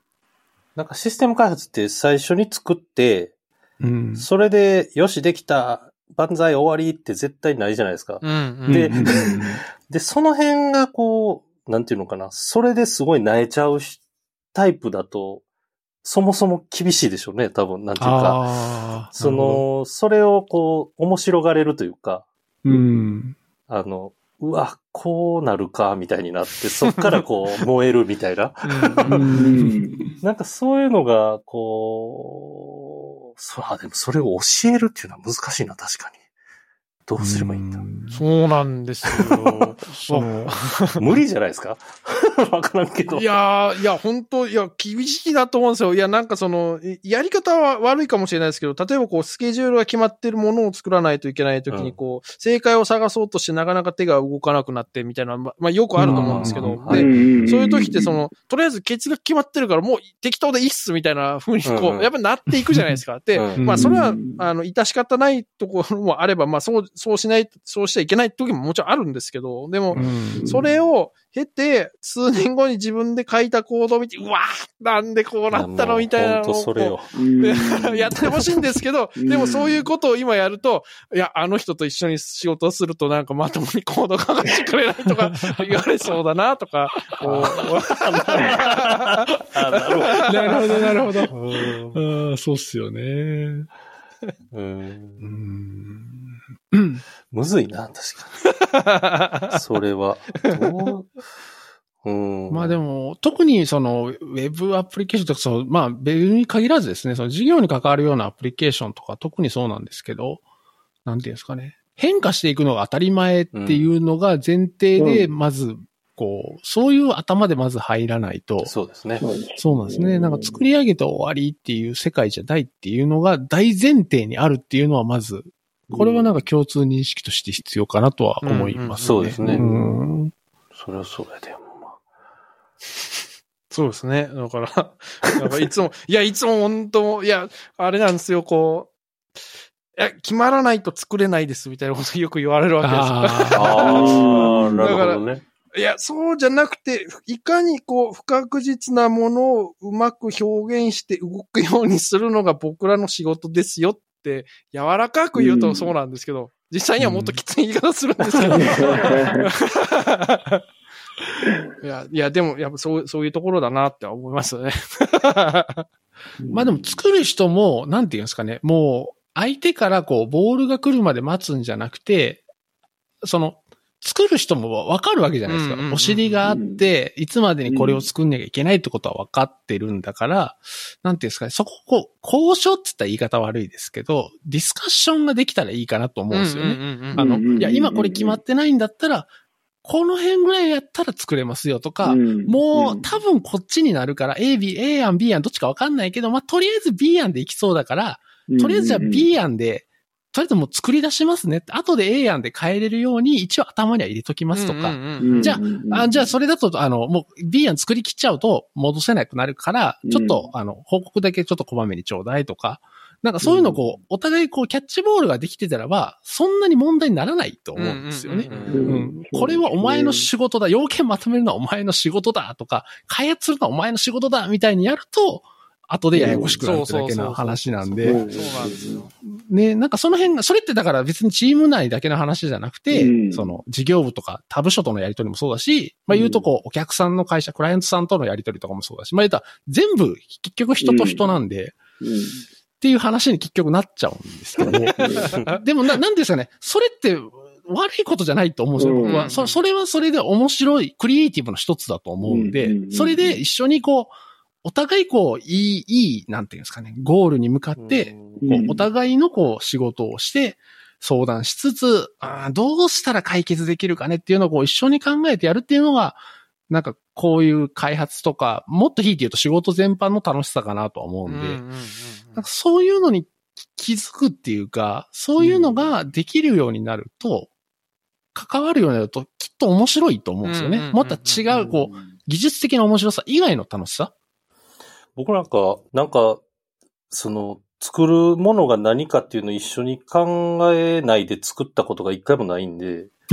その単純に技術的なことだけやるってなんか面白さ半分いかないような気がするんですけどね。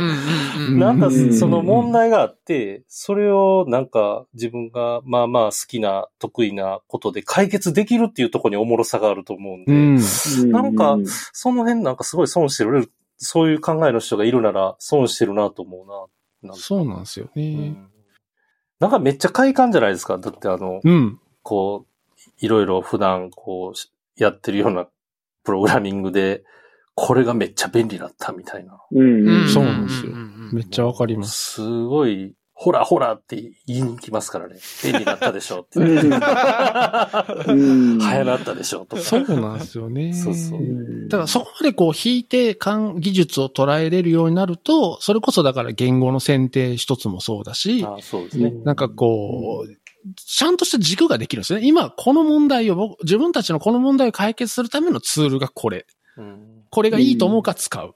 別に流行ってるからとか、人気があるからとか、これ使ったらかっこいいと思われるからとか、そういう理由じゃなくて、うんなんかこう、はっきりとしたこう判断軸ができると思うんですよね。うんうんそれを解決するための方法としてのし技術っていうふうに見方をすれば。だそういう選び方もあると思うんですよね。もちろん技術を突き詰めるのも一つの方法ではあるんですけど。なんかその選ぶで言うと、僕なんか結構新しい何か機能とか、新しいシステムとかを開発するときに、できるだけやったことないことちょっとだけ入れるようにするっていうのをずっとやってますね。あー。なんていうのかな。確かにあの、別に今までやったことでできるんだけど、わざとうん、ちょっと興味があるとか、例えばチームの誰かがこれ使ってみたいって言うとかっていうのは、なんかちょっとだけ入れるっていうか、うんうん全部入れたら破綻するっていう経験もあるんで、僕。それはもう怖くてしないですけど、あの、全体の中の一部にそういうのを取り入れてみるっていうのをやっていくと、なんかこう、うん転がっていく感じがしますよね。うんうんうんうんううん。めっちゃわかりますね、それ。そう。なんかちょっとだけ無理するっていうのを常にやっとくっていうのは、なんか気にしてますね。うんうんううんうん。ん。できること広がっていきますよね。そうですよね。うん。そうなんですよね。別にしなくてもできることっていっぱいあるけど、うん。あえてなんかちょっとだけ一個入れるみたいなのは、やりますね。うんうんうんていうかまあ自分が飽き性っていうのもあるんですけどね。なんかそういうのがないとこう、同じことばっかりやってるとやっぱり飽きてくるっていうのもあるんで。うん。ただまあなんかこう、開発のチームとかそういうのの硬直化みたいなのも、あの、防げるんじゃないかなとはなんとなく思いますけどね。うんうんううんん。そうですうね。ん。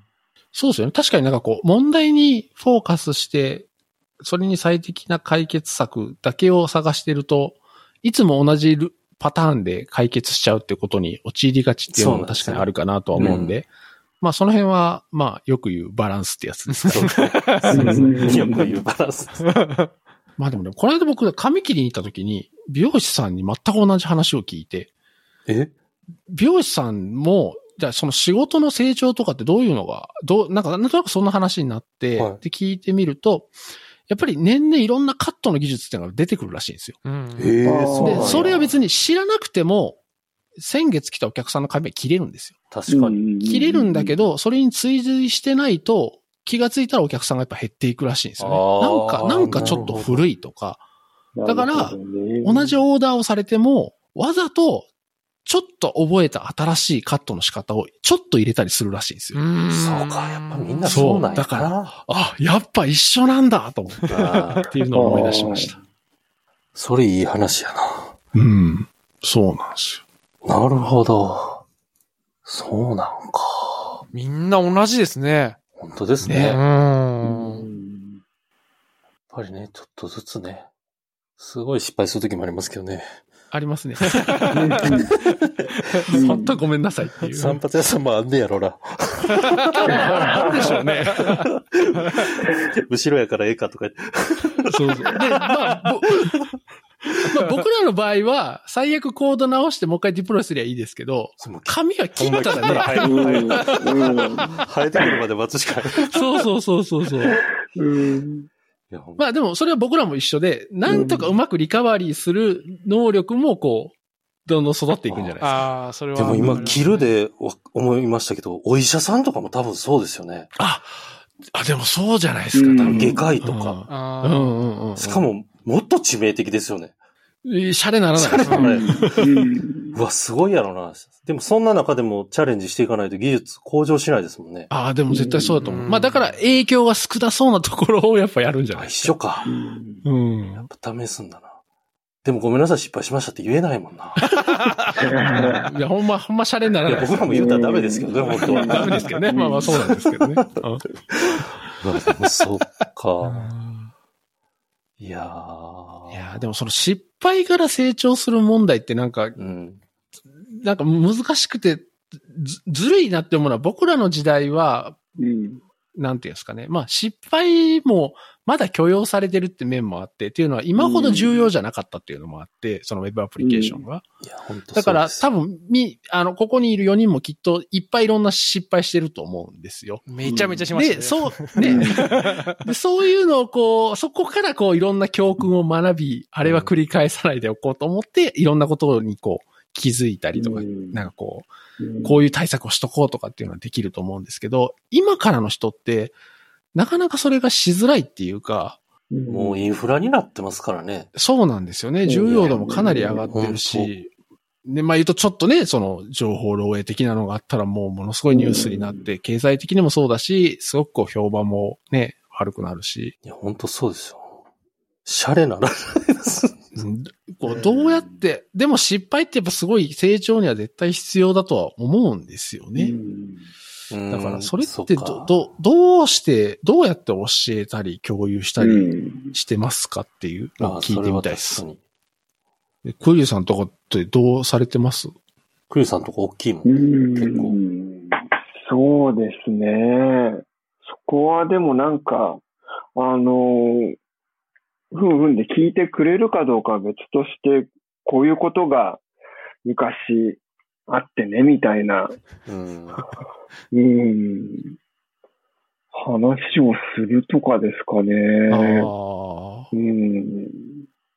なかなかでもその、なんだろうな、当時の、例えば、回線が細かったとか、あの、ハードウェアの性能が低かったとか、うんなんかそういうのに起因して起きた問題だったりもしてるので、なかなかその今、そのままこう、うーん、イメージしてもらうみたいなところも、なかなか難しいんですけど、うんうん。確うかに。ん、ただ難しいですね。うんでもまあ、むずいな、ほんまに。そうなんですよね。なんか、やってもいい失敗とかあんまないんですよね。考えてみたら。まあまあ、しないに越したことはないんですけどね。まあ、うんせずに、その、なんていうんですかね、なんでこういうことするかっていう意義とか目的とをちゃんと理解して、なんか習得してくれたら、うんもちろんそれに越したことはないんですけど、うんなんか、たまにやるのは、うん。実際にちょっと軽微なバグみたいなのがあって、で、当然、お客さんから怒られるわけなんですけれど、うんうんその怒られ度合いを100倍にぐらいにして伝えるときはありますね。あ のなんて言うんですかね。あー。あ大げさに。そう。だからお客さんと僕との間の話では、うん。ああ、原因分かったんだったらいいですみたいなぐらいでうん。終わってるものを、うん。マジでやばかったでみたいな感じで、ほんま次やってもうたらもうシャレならんよって言って、いうような感じの伝え方をするときがあります。それで言うと、なんか、あの、割とチームが楽観的でいるときに、こう、ちょっとやばいあ雰囲気をこう、伝えるというか、あ。うんうん、これは失敗できないよ、こういうところがっていうところで大丈夫かってあえて言うみたいな、うんそういうなんか振る舞いはしてるかもですね。うんその逆もありますけどね。なんか、どうしようどうしようってなってるところで。まあまあ、大丈夫だよっていううん風に言うみたいなところもあるし。うんうんうんうんうん武田さんとかはなんかやってますか？いやー、なんもしてないですね。あの、なんですかね。いや、普段から僕はその一緒に仕事をする人には、あの、失敗はするものだから、完璧目指さない方がいいよってずっと言ってるっていうのもあっって、その、うんああんまこう、失敗って言ってもまあい、いろいろありますけど、うんあうんうん。の、なんか、いいと思って作った設計が実はやってみたらめちゃくちゃパフォーマンスが悪くて、なんかダメでしたみたいなのって、まあよくあるじゃないですか。で、うんそういうのはもう全然、あの、許許容というかもう分かっていて言ってるみたいなやっぱところは、あの自分の中であって、で、それやった時に、あ、なるほどね、これがこうなってるから遅くなっちゃうから、次気をつけた方がいいよね、みたいなのを、こう、後で、あの、言うみたいな風にはしていて、あの、うんもう、思いついたんならもうやってみればいいよ、みたいな感じですね。ただ、そあの、ー手法としては他にもこういう方法はあるけど、あの、まあ、自分たちに合わせてやってくださいみたいな、あの、あくまで選択は自分で取るみたいな風にして、こう、徐々に体験してもらうっていうことは意識してますね。はい。うん。あじゃあ、それはもう武田さんの中ではその話を聞いた段階で、あ、これ良くないだろうなって分かってても、あえてやってもらうあ、そう、うそうです、そうです、そうです。そうですそうです。うんだってこう、うん。まあ失敗したら怒られるとかはありますけど、うん。あの、うん。周りの人にもよく言うんですけど、まあ死ぬわけじゃないから、何やってもいいよって。うん。うん。うん。まあ、ケツ吹きで、あの、大変なことも多々ありますけどね。でも、それ、は、あの、必要なことだなとは思ってはいるので、うん。なんか自分は、ああの、そんな、そんな感じですね、いつも。はいはい。なんで、多分、あれですよ。一緒に仕事したっていう人には、あの、あの人話はするけど正解を教えてくれないとか言ってるかもしれないです、皆さん。なんかそこもこう、伝え方が難しいなって感じる時があって、うんうんえっ、と、別案としてこういうのもあるよっていう伝え方をしたつもりが、相手にはこうしろって言われたっていうふうに取られることがあって、うわ、難しいなって感じる時はあります。ありますね。ありますね。なんか、そう、なんかそれっぽい時はいつもあの、え、どうしてこれにしたのっては聞いてますね。で、それでなんか例えば、いや、あの時武田さんが言ってたんでって言うと、あの、いや、うんそうじゃなくて自分たちはなぜそれにしないといけないのかって思ったのか、ちゃんと言えないと、それは選んだ意味がないんだよっていうのはよく言ってますね。だから、うんちょっと手う、ん手間はかかるんですけど、うんはい。うん、それはよくあやりますね。よくやりますし、うんあの、武田さんが言ったからみたいのはめちゃくちゃ多いです。いや、そうは言ったけど、言ったけど、まだそこをやるには、まだ、あの、こういう手法を知ってないとできないんだよ、みたいなのこう あ、あるわけじゃないですか。やっぱこっちもこう、はいはいはい。これ、こう、自分たちのこう、コンテキストがあって喋っていることだったりはするので、うんそうそうそう、それあります。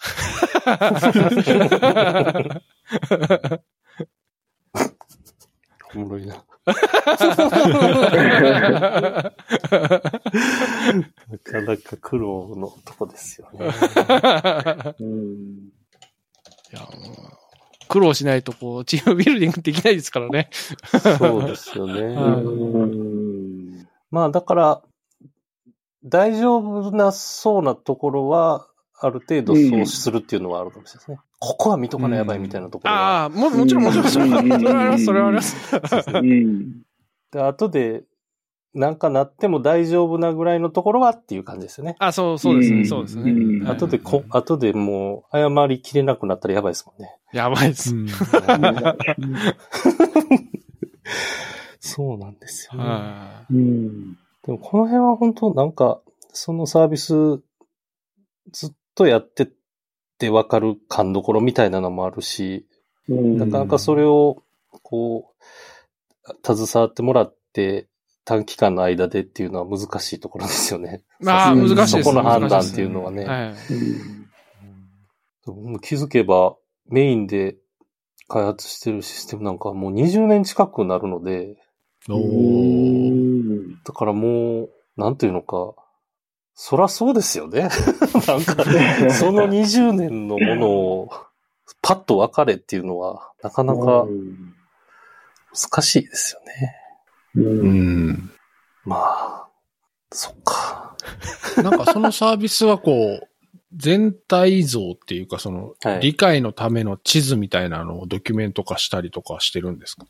えっと、全然してなくて、してなかって、で、ちょうど、えっと、3年ぐらい前から、結構、あのー僕があの、あれなんですよ。オフショアの、あの、チームと一緒に手伝ってもらうことになった時に、えっと、それを、えっと、つく、一緒に作ることからやってますね。だから、うん。なんていうのか、その全体像のドキュメントがもうないんで、その、やっぱりそうなるとなかなか話が伝わりづらいんで、こう、口で伝えたものをドキュメント化してもらうっていうのも、あの、あー。一緒にやってるって感じですね。うん。あなるほど、なるほど、なるほど。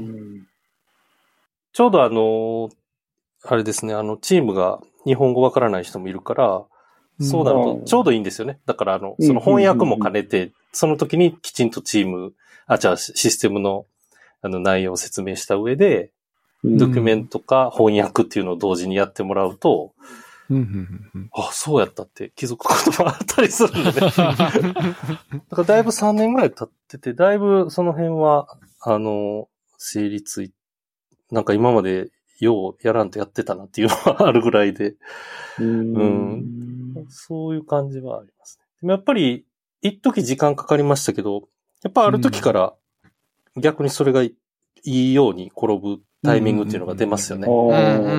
やっぱりその、うん、あの、えっとチーム内できちんともう共有が終わってる状態になるっていうのか、あの、うんいちいちこう、説明しなくてもっていうのが、このドキュメント見て、開発にスタートするっていう感じのができるようになると、うん。そのあたりは良くなってますね。うんうんううん。ん。そうなんですよね。なんかそういう特に大きなアプリケーションとか長年運用してるアプリケーションとかだと、その全体像とか理解してもらうためのベースをどうやって共有するかっていうのは結構課題かなと思っていて、うん。み、みんなどうしてんのかなとは思うんですよね。まあ、システムのアーキテクチャとかね、全体像とかはまあ書けるでしょうけど、もっと広いデザインとかをどうやって共有するのかっていうのは、じゃあ本当みんなどうしてんだろうって思うんですよね。でもなんかもうこればっかりは地道にやるしかない感じがしますね。なんとなく。ああ、やっぱりそうですかね。ううん。まあただ、それを優先しないようにはなんとなくしてるんですよね。なんていうのかな。うん。そっちをしん、あの、もちろんやるんですけど、それよりはやっぱその機能開発であるとか、ああ。そのコードの品質とか、そっちの方をやっぱり優先はしたいなというのはうん。あうる、ん。ありますね。うんやっぱ新しく何か作るときは、あの、機能追加とかはできるだけもう、もう、後で、後であれ何やったっけってならんように、もう最初からききちんとドキュメント化するっていうか。でもそれもオシワと一緒にやるようになって、だいぶ、あの、自然とできるようになりましたね。それがあってから開発に行くっていうのが、今までもっとちっちゃいチームとかやともうなんかあうんでね、こうやってこう作るからこうしといてみたいな感じでうんうんうん進んでたのが、やっぱりそう進まなくなってくるのが、まあ、かえってよかったのかもしれないですね。うんうんうんううんん。うんうんうん。うん。なんか、自分はあの、最近はあれですね、最近っていうか、あまあ最近ですね、あの、まあ時間が今は結構取れるようになったからっていうのもあるんですけど、あの、要件とか聞くときに、あの、か、過去の経緯みたいなのは、もうとにかく全部聞くようにしていて、うんで、、うん。それを聞いて、あのーあ、これはこういう意味が実は裏に隠されてるみたいなのを、あの、必ず先に書くようにしてますね。あの、うん。今は、今はって自分のところは、あの、コンフルエンスとか使ってるんですけど、うんうん。そこにうん結構事細かく書いてあって、で、だからこういう風に考えないといけないみたいな。あなんか、周りには別に DDD やるって言ってはいないんですけど、あの、うん言葉を知らないうちに勝手にやらされてるみたいなのをちょっと作ろうとしていて、なのでよ余計そっちを先に重点、重点的では、重点的ではないんですけどね、先にやって、うんあ変わるかもしれないから、変わったら後で書き換えましょうみたいな感じでやってますね。うん。はい確かその背景とか意思決定うの過程とかを、うんうん書いておくっていうのはものすごい大事ですね。そう、そうなんですよ。だから、その、歴史があるサービスとかで、みんなが今まで、その主役に扱っていた物事が、実は裏側の話を聞いてみると全然違ったっていうのが結構最近あったりとかしたので、だから、あ、これ、いや、まあ自分は元から やってましたけど、その、それを、あの、ちゃんと共有して、で、それはもうエンジニアじゃなくて他の人にも、あの、にも共有きちんとしてっていうのを、あの、うん強くやっぱり意識してますね。してます？まあうん最近じゃないんですけどね、もうその CTO とかやってた時からも、それはやらないといけないなと思って結構強くやってたんですけど、うんはい。まあ、最近はその CTO っていう役割、その重い役割は今やってないので、時間がだいぶ前よりあるので、そこら辺はこう結構手厚くやってますね。うんはい。課題やな、永遠の。そうなんですよね。そこばっかりやって、こう、システム作れなくなったっていうのもやっぱ本末転倒ですし。うんそうですねそうそううん。そうまあ、難しいですけどね。うん。うん。まあまあ、その、全体の、なんていうんですかね、その、地図を作るっていうのは、まあ、とりあえず簡単なものだけでもいいんですけどね、うんうんうんそれがあるないとでもだいぶ違うし、あんまり事細かくやりすぎるとね、さっき山村さんおっしゃったみたいな、本当機能開発よりもドキュメント作る方がメインになると、うん。な、何のためのドキュメントって話になるんで、うんうんそういう意味では、まあ、割とこう、手をつけやすいのが、あの、ADR って、えっ、と、うんうん。アーキテクチャの方の ADR じゃなくて、分析とかの。えーアーキテクチャデシジョンレコードですね。あれを結構書くっていうのは、なんか割とやりやすくて、あの、後でこう意思決定の過程も残るし、はいうんうんうんなんか割といいかなと思いますね。ADR とかって書きます？書いてないですね。書いてないですねうんまあ、もしかしたらその ADR っていう呼び方じゃなくて似たようなものは書いてるかもしれないんですけど、アプリケーション？ディシジョン？えっ、と、アーキテクチャデシジョンレコードですアーね。キテクチャ。あ、うん、なんか出てきた。ほぼ僕初めて聞く言葉ですね。あ、これか。なんかね、サンプルのサイトがあってですね。ああ。なんかこう、ミーティングとかの、あ、こう、これじゃない。記録のこう、フォーマットの一つの、あれみたいな感じですか？こういう基準で書くといいよっていうような。まあ、そうですね。だから何かこう意思決定があったときに、例えば CSS のフレームワークを選ぶときに、はい。まあ、どういう候補があって、ははは。で、えっ、と、まあ、それぞれの、まあ、プロコン書いて、で。自分たちのチームでは、あこういう理由でこれを選びました、みたいなのを、まあ、記録として残しとくみたいな感じですかね。うんうん。さっきのあれですよね。その、理由っていうか、その、なぜが記録に残るということですよね。うんそうです、そうです、そうです、そうです。確かに良さそう。なんか、まあ、これフォーマットはいろいろあるんですけど、本当必要なとこだけ抽出して、なんかあんまりこうガッチリサンプルとかあるやつみたいに、そんなになんかしっかり書く必要全然ないと思うんですよね。り単、に、まあ、うん。まあ言い方あれですけど、まあ言うとこう議事録をうん。みたいな感じですかね。うん、ぐらいのイメージで、あの、いろんな意思決定の時にこういうのをちょっと書くようにしておくと、うん。後でそれこそなんでこうなったのみたいな話がうん絶対出てくるんですよね、いろいろ。うんそれが、あの、記録として残ってるっていうのは割と嬉しいですね。なるほどな。こういうのか。うん。あの、技術選定とかする人とかはよく書きますよね。うんうんうん。あのそうですね。フレームワーク選ぶとかの時も、よくやる人いますよ。なんか自分はもう全然そういうことしなくなっちゃったんで、全くわからないですけど。ああ、なるほどな。確かに。まあ何せよこう、理由が分かってると分かってないと、じゃ結果が大きく異なるっていうのは確かにそうですよね。うんう。うんんなんか動作確認とかのテスト一つ取っても、うん。この動作な、何をするための動作なのかとか、うんなぜ、なぜ開発されたあの機能なのかみたいなのを分かってテストしてもらうのと、うん。ただ単にこういう機能ですっていうのを謎テストしてもらうのじゃ、こう見落としみたいなのもね、あの、うん変わってきますよね。うんうん。そうですね。うんだからよく機能を、その理由まで掘り下げて理解してもらってる人にテストしてもらう方が明らかにこう、あの不具合の発見率も高いし、うん。っていうのはありますよね。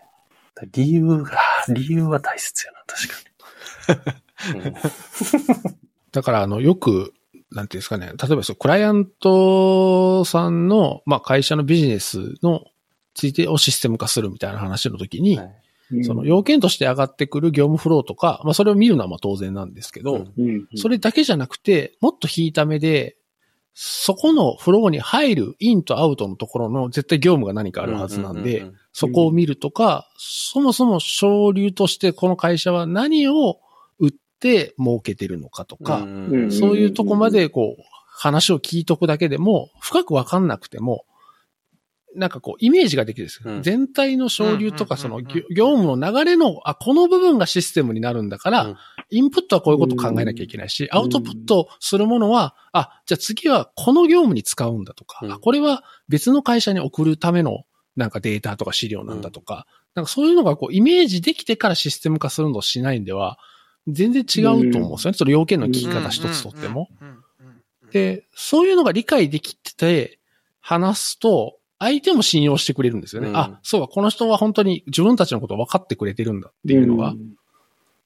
だからなんか、こう、なんていうんですかね、こう、理解の幅を広げるっていうか、こう、俯瞰して見れる、うんうん。見るような、こう、姿勢を持つっていうのも、結構大事っていうか、そうした方が多分きっと楽しいと思うんですよね、システム開発って。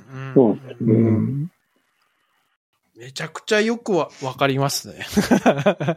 いや、あの、あれなんですよ。さ、最近というか、まあ、今コロナだから、その時間もできたからっていうのもあって、その、いわゆるこう、うん技術顧問みたいな働き方とかも、ちょこちょこするんですよ。で、うんそういう時にやっぱその、初めて、初めて入る現場みたいな、まあ、困ってるから入るんですけど、で、うんそこに入って、どんなことが困ってるのかっていうのと、あと必ずやっぱその業務フローとか、その会社の文化について教えてくださいとか、あと、うん今注力してるのはどういうものですかとか、あとまあ差し支えなかったらその会社のロードマップを教えてくださいとか、もうそういうのはもうとにかく最初にやりますね。で、うんそこからその実際のじゃあシステム的に今こういう課題があって、じゃあこれを直しましょうとか、こういうプロジェクトがあってどう進めていいかわからないみたいな、やっぱりすごい多くあるんですけど、そういうところに、あ、じゃあ、えっ、と、事業的には今この位置だから、将来こういう風になるから、ちょっとここはこういう風に考えましょうか、みたいな、あの、アドバイスとかが結構できるようになるんですよね。だから、それはもうすごい大事にしてますね、僕は。うん、はなんかあの、同じ開発でも、なんか、強弱がありますもんね。強弱っていうのか、なんていうのかな。うん機能が、例えば、100個あったとしたら、うんその、絶対にこう、死守しないといけないものとか、これはまあ、まあ、後でもいいじゃないですかとか。なんかでそういうのってこう、全体が分かると分かりやすくなりますよねあ、。そうそうそうそうそうなんか最初はって聞くと、どれも大事に見えるけど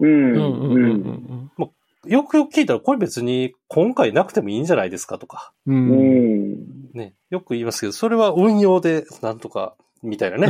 あの、悪い意味じゃなくて、うんうんうんううんん。それよりこっちに注力して、こっちを先に仕上げた方がいいとかっていう話はすごい大事ですよね。うん作る前に。うんうん確かに。割とそういうのって要求を出す側も分かってなかったりするそうなんですよね。ううんん。ですね大事だと思っうん。だったりしてるんですけど。そうですね。うん。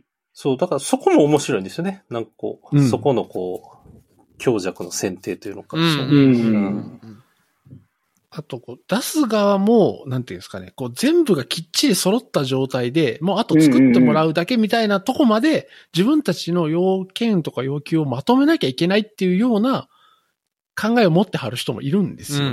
そうですね。うんそれはまあ、すごくえ一生懸命やるっていうのもそうだし、うん場合によっては、例えば前にお付き合いされてた開発の方が割とそういうやり方をされているとことお付き合いがあると、全部出してあげないと、それこそさっきみたいにうん。あの、要件決まんないと動けないです、みたいなうん。ことを言われると、どうしてもこう、出す側もそうしなきゃいけないみたいになるから、なんかそこをこう解きほぐすっていうか、いや、そうじゃないやり方もありますよっていうのをこう、すり合わせるっていうのも結構、なんか、そういう場面もありますね。なんかそんなに、あの、大、お、めちゃくちゃ規模のでかいものじゃない場合とかだと、もうなんか最初に、ある程度、すげえ10%ぐらい作ったみたいなのも上げちゃうことありますけどね。あの、ああ、うんうんんんもうあの、ウェブアプリなんで特にできるんで、それが。どっかに上げて、これ見ながら考えましょうみたいな。うんうんうんうん。そうするとこう、とっかかりができると、うんあのーすごいこう、引き出しやすいですよね。うんそういう、うんうんうん強弱みたいなの。うんそっか、でもでも全体は確かに大切なんやな。こういうのが面白いですよね。多分。うん。そうなんだからですよ、ね。20年もやってると思うねんな。うん なんか、結構、面白いんですよね。うん。面白いと思いますけどね。うんまあ、技術を使って問題解決するって仕そうなん事ですよね。のやり方なんでね。もちろん、まあ、プログラマーというか、その、ソフトウェアの開発もいろんなパターンがあるんでね。うん、そうですね。あれですけど、うん。僕も割と、うん、そういうスタンスかね。まあ技術、技術はもちろん好きだし、技術を使って解決するっていうのが主ではあるんですけど、うんまあそもそも何を解決しなきゃいけないですかねとか、いつまでに、じゃあ A と B どっち先やります、うんとか、なんかそういうのをこう、一緒に作っていくっていうのが楽しい。うんで、それでね、うんそのバヤトさんのビジネスなり、えー関わるところのサービスなりが良くなっていくと、やっぱり嬉しいですよね、それが。うんうんああ、こう、そう、うん自分がこう、貢献できてんだなっていうのをすごい感じられるし。うん。でこの辺がなんかほ本とかとは決定的に違いますよね。だ本ってこう書いちゃうともう出来上がって、あ、そうなんですよ。もうなんか手が離れた感がすごいありますけど、システムの場合はつずっとなんかこう、ずっとこう、ずっといいらってるっていうのか、なんていうんですかね。そうですね。なんかあのーなんやろ、こう、なんか自転車とかバイクとかずっといいらってるとか、なんかこう、そんな感じですよね。なんかずっといじってるっていうか改造したりとかうん、新しいパーツに変えてみたりとか、うん。なんかそういう面白さがあるようんうんな。う。うんん。いやーそうなんですよね。僕ちょうどちょっと前にあの変更容易性の話をブログに書いたんですけど、うん本当今の大村さんの話で、本って変更容易性ないよね、と思いながら。後で変えれ、うん気軽に変えれたらどんなにいいかなってすごい思い今回ました。だからちょっと運良かったですよね。あの、この間の、あの改訂版が出せるっていうのは。そうですね、うん確かに。うん。そうなんですよね。全部の本がこういう風にできるわけじゃないですからね。そうそう。僕、初めてかな。一回書いたやつの改訂版みたいなんて。初めてやな。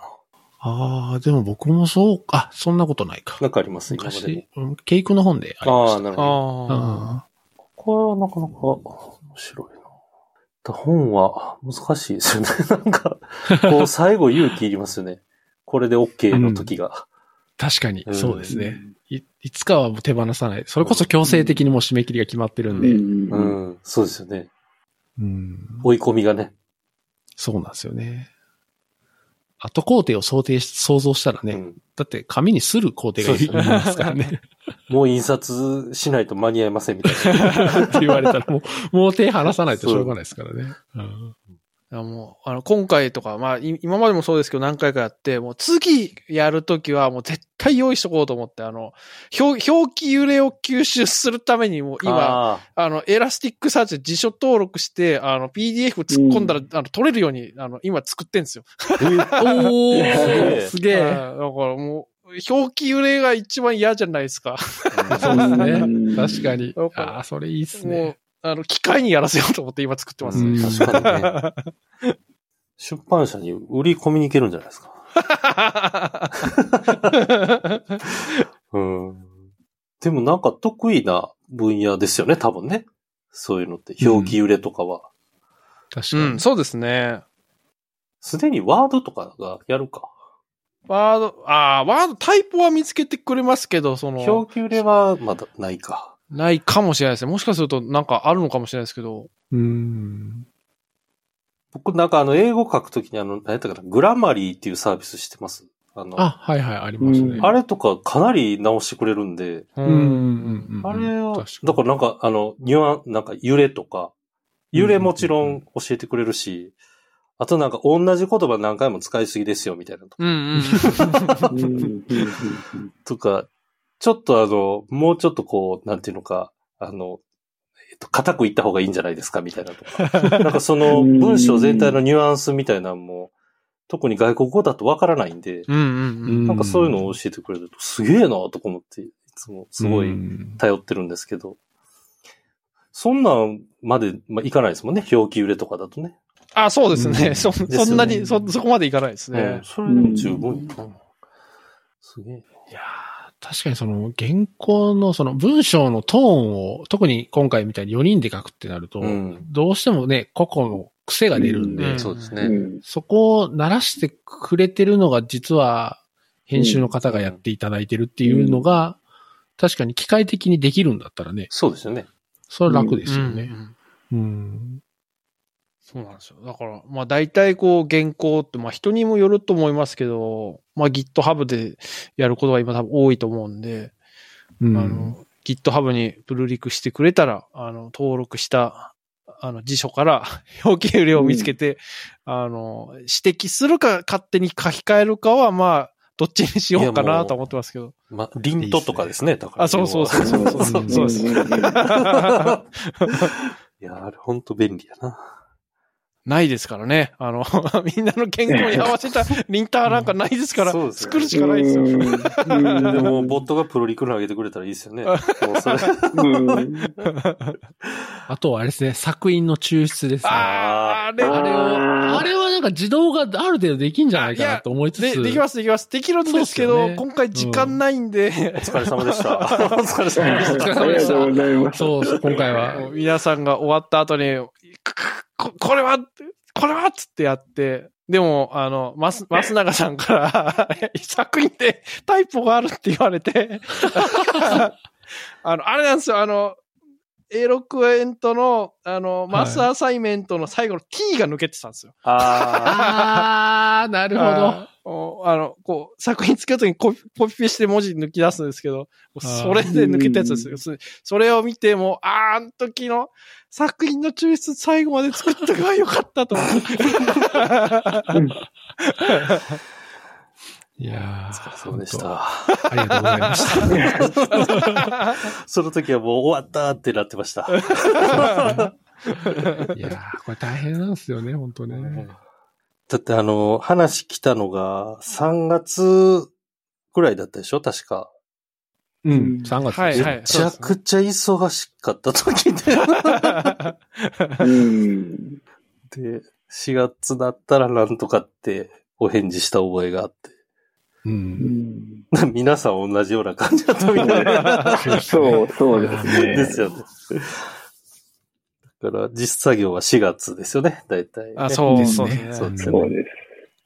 僕も仕事も忙しくて、あと、あの、ソフトウェアデザインの方の原稿もあ 3, 3月だったんで、はいはい。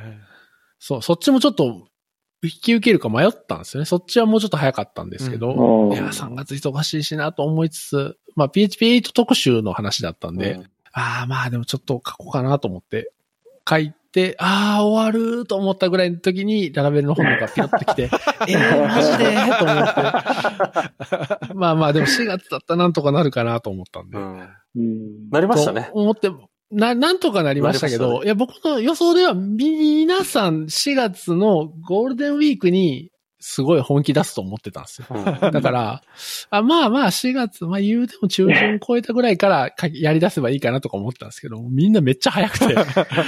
いや、なんかね前回のちょっと、すげえ最後、追い詰められた思い出がよぎって、うん。今回はちょっと早めに出かけたそうそうなんですよ。まあね、でも連休前にはみたいなお話だったので、うん。そうですよね。まあまあでもやっぱりね、こう、み、みんなが、これがな共著のいいとこかもしれないですね。みんなが頑張ると頑張らざるを得ないっていや、そう、それ、それはそうですよね。そうですね。うん。ああ、ほんまはね、リアル打ち上げやりたいですけどね。やりたいですね。うん。まあ、ね落ち着いたらやったらいいですよね、別に。まあそうっすね。ううんん。あと半年ぐらいですかね。どうなんだろうなねえまあちょっと何ヶ月とかって感じではなさそうですね、なんとなく。うんうん、うん、とりあえず僕らがワクチンを打たないとね打てるとこまでいかないとね、なかなか。いつぐらいなんのやろ夏の間には回ってくんのかな、順番。なんかね、割と早く回ってきそうな感じはありますけどね。なんか今ぎゅ、スピードめっちゃ上がってきてるんでしたっけ？上がってきてますね。あうん。なるほど。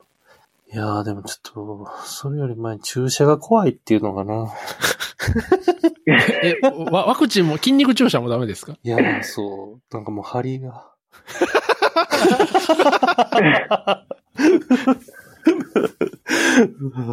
なんか痛そうでしょあれ。なんか。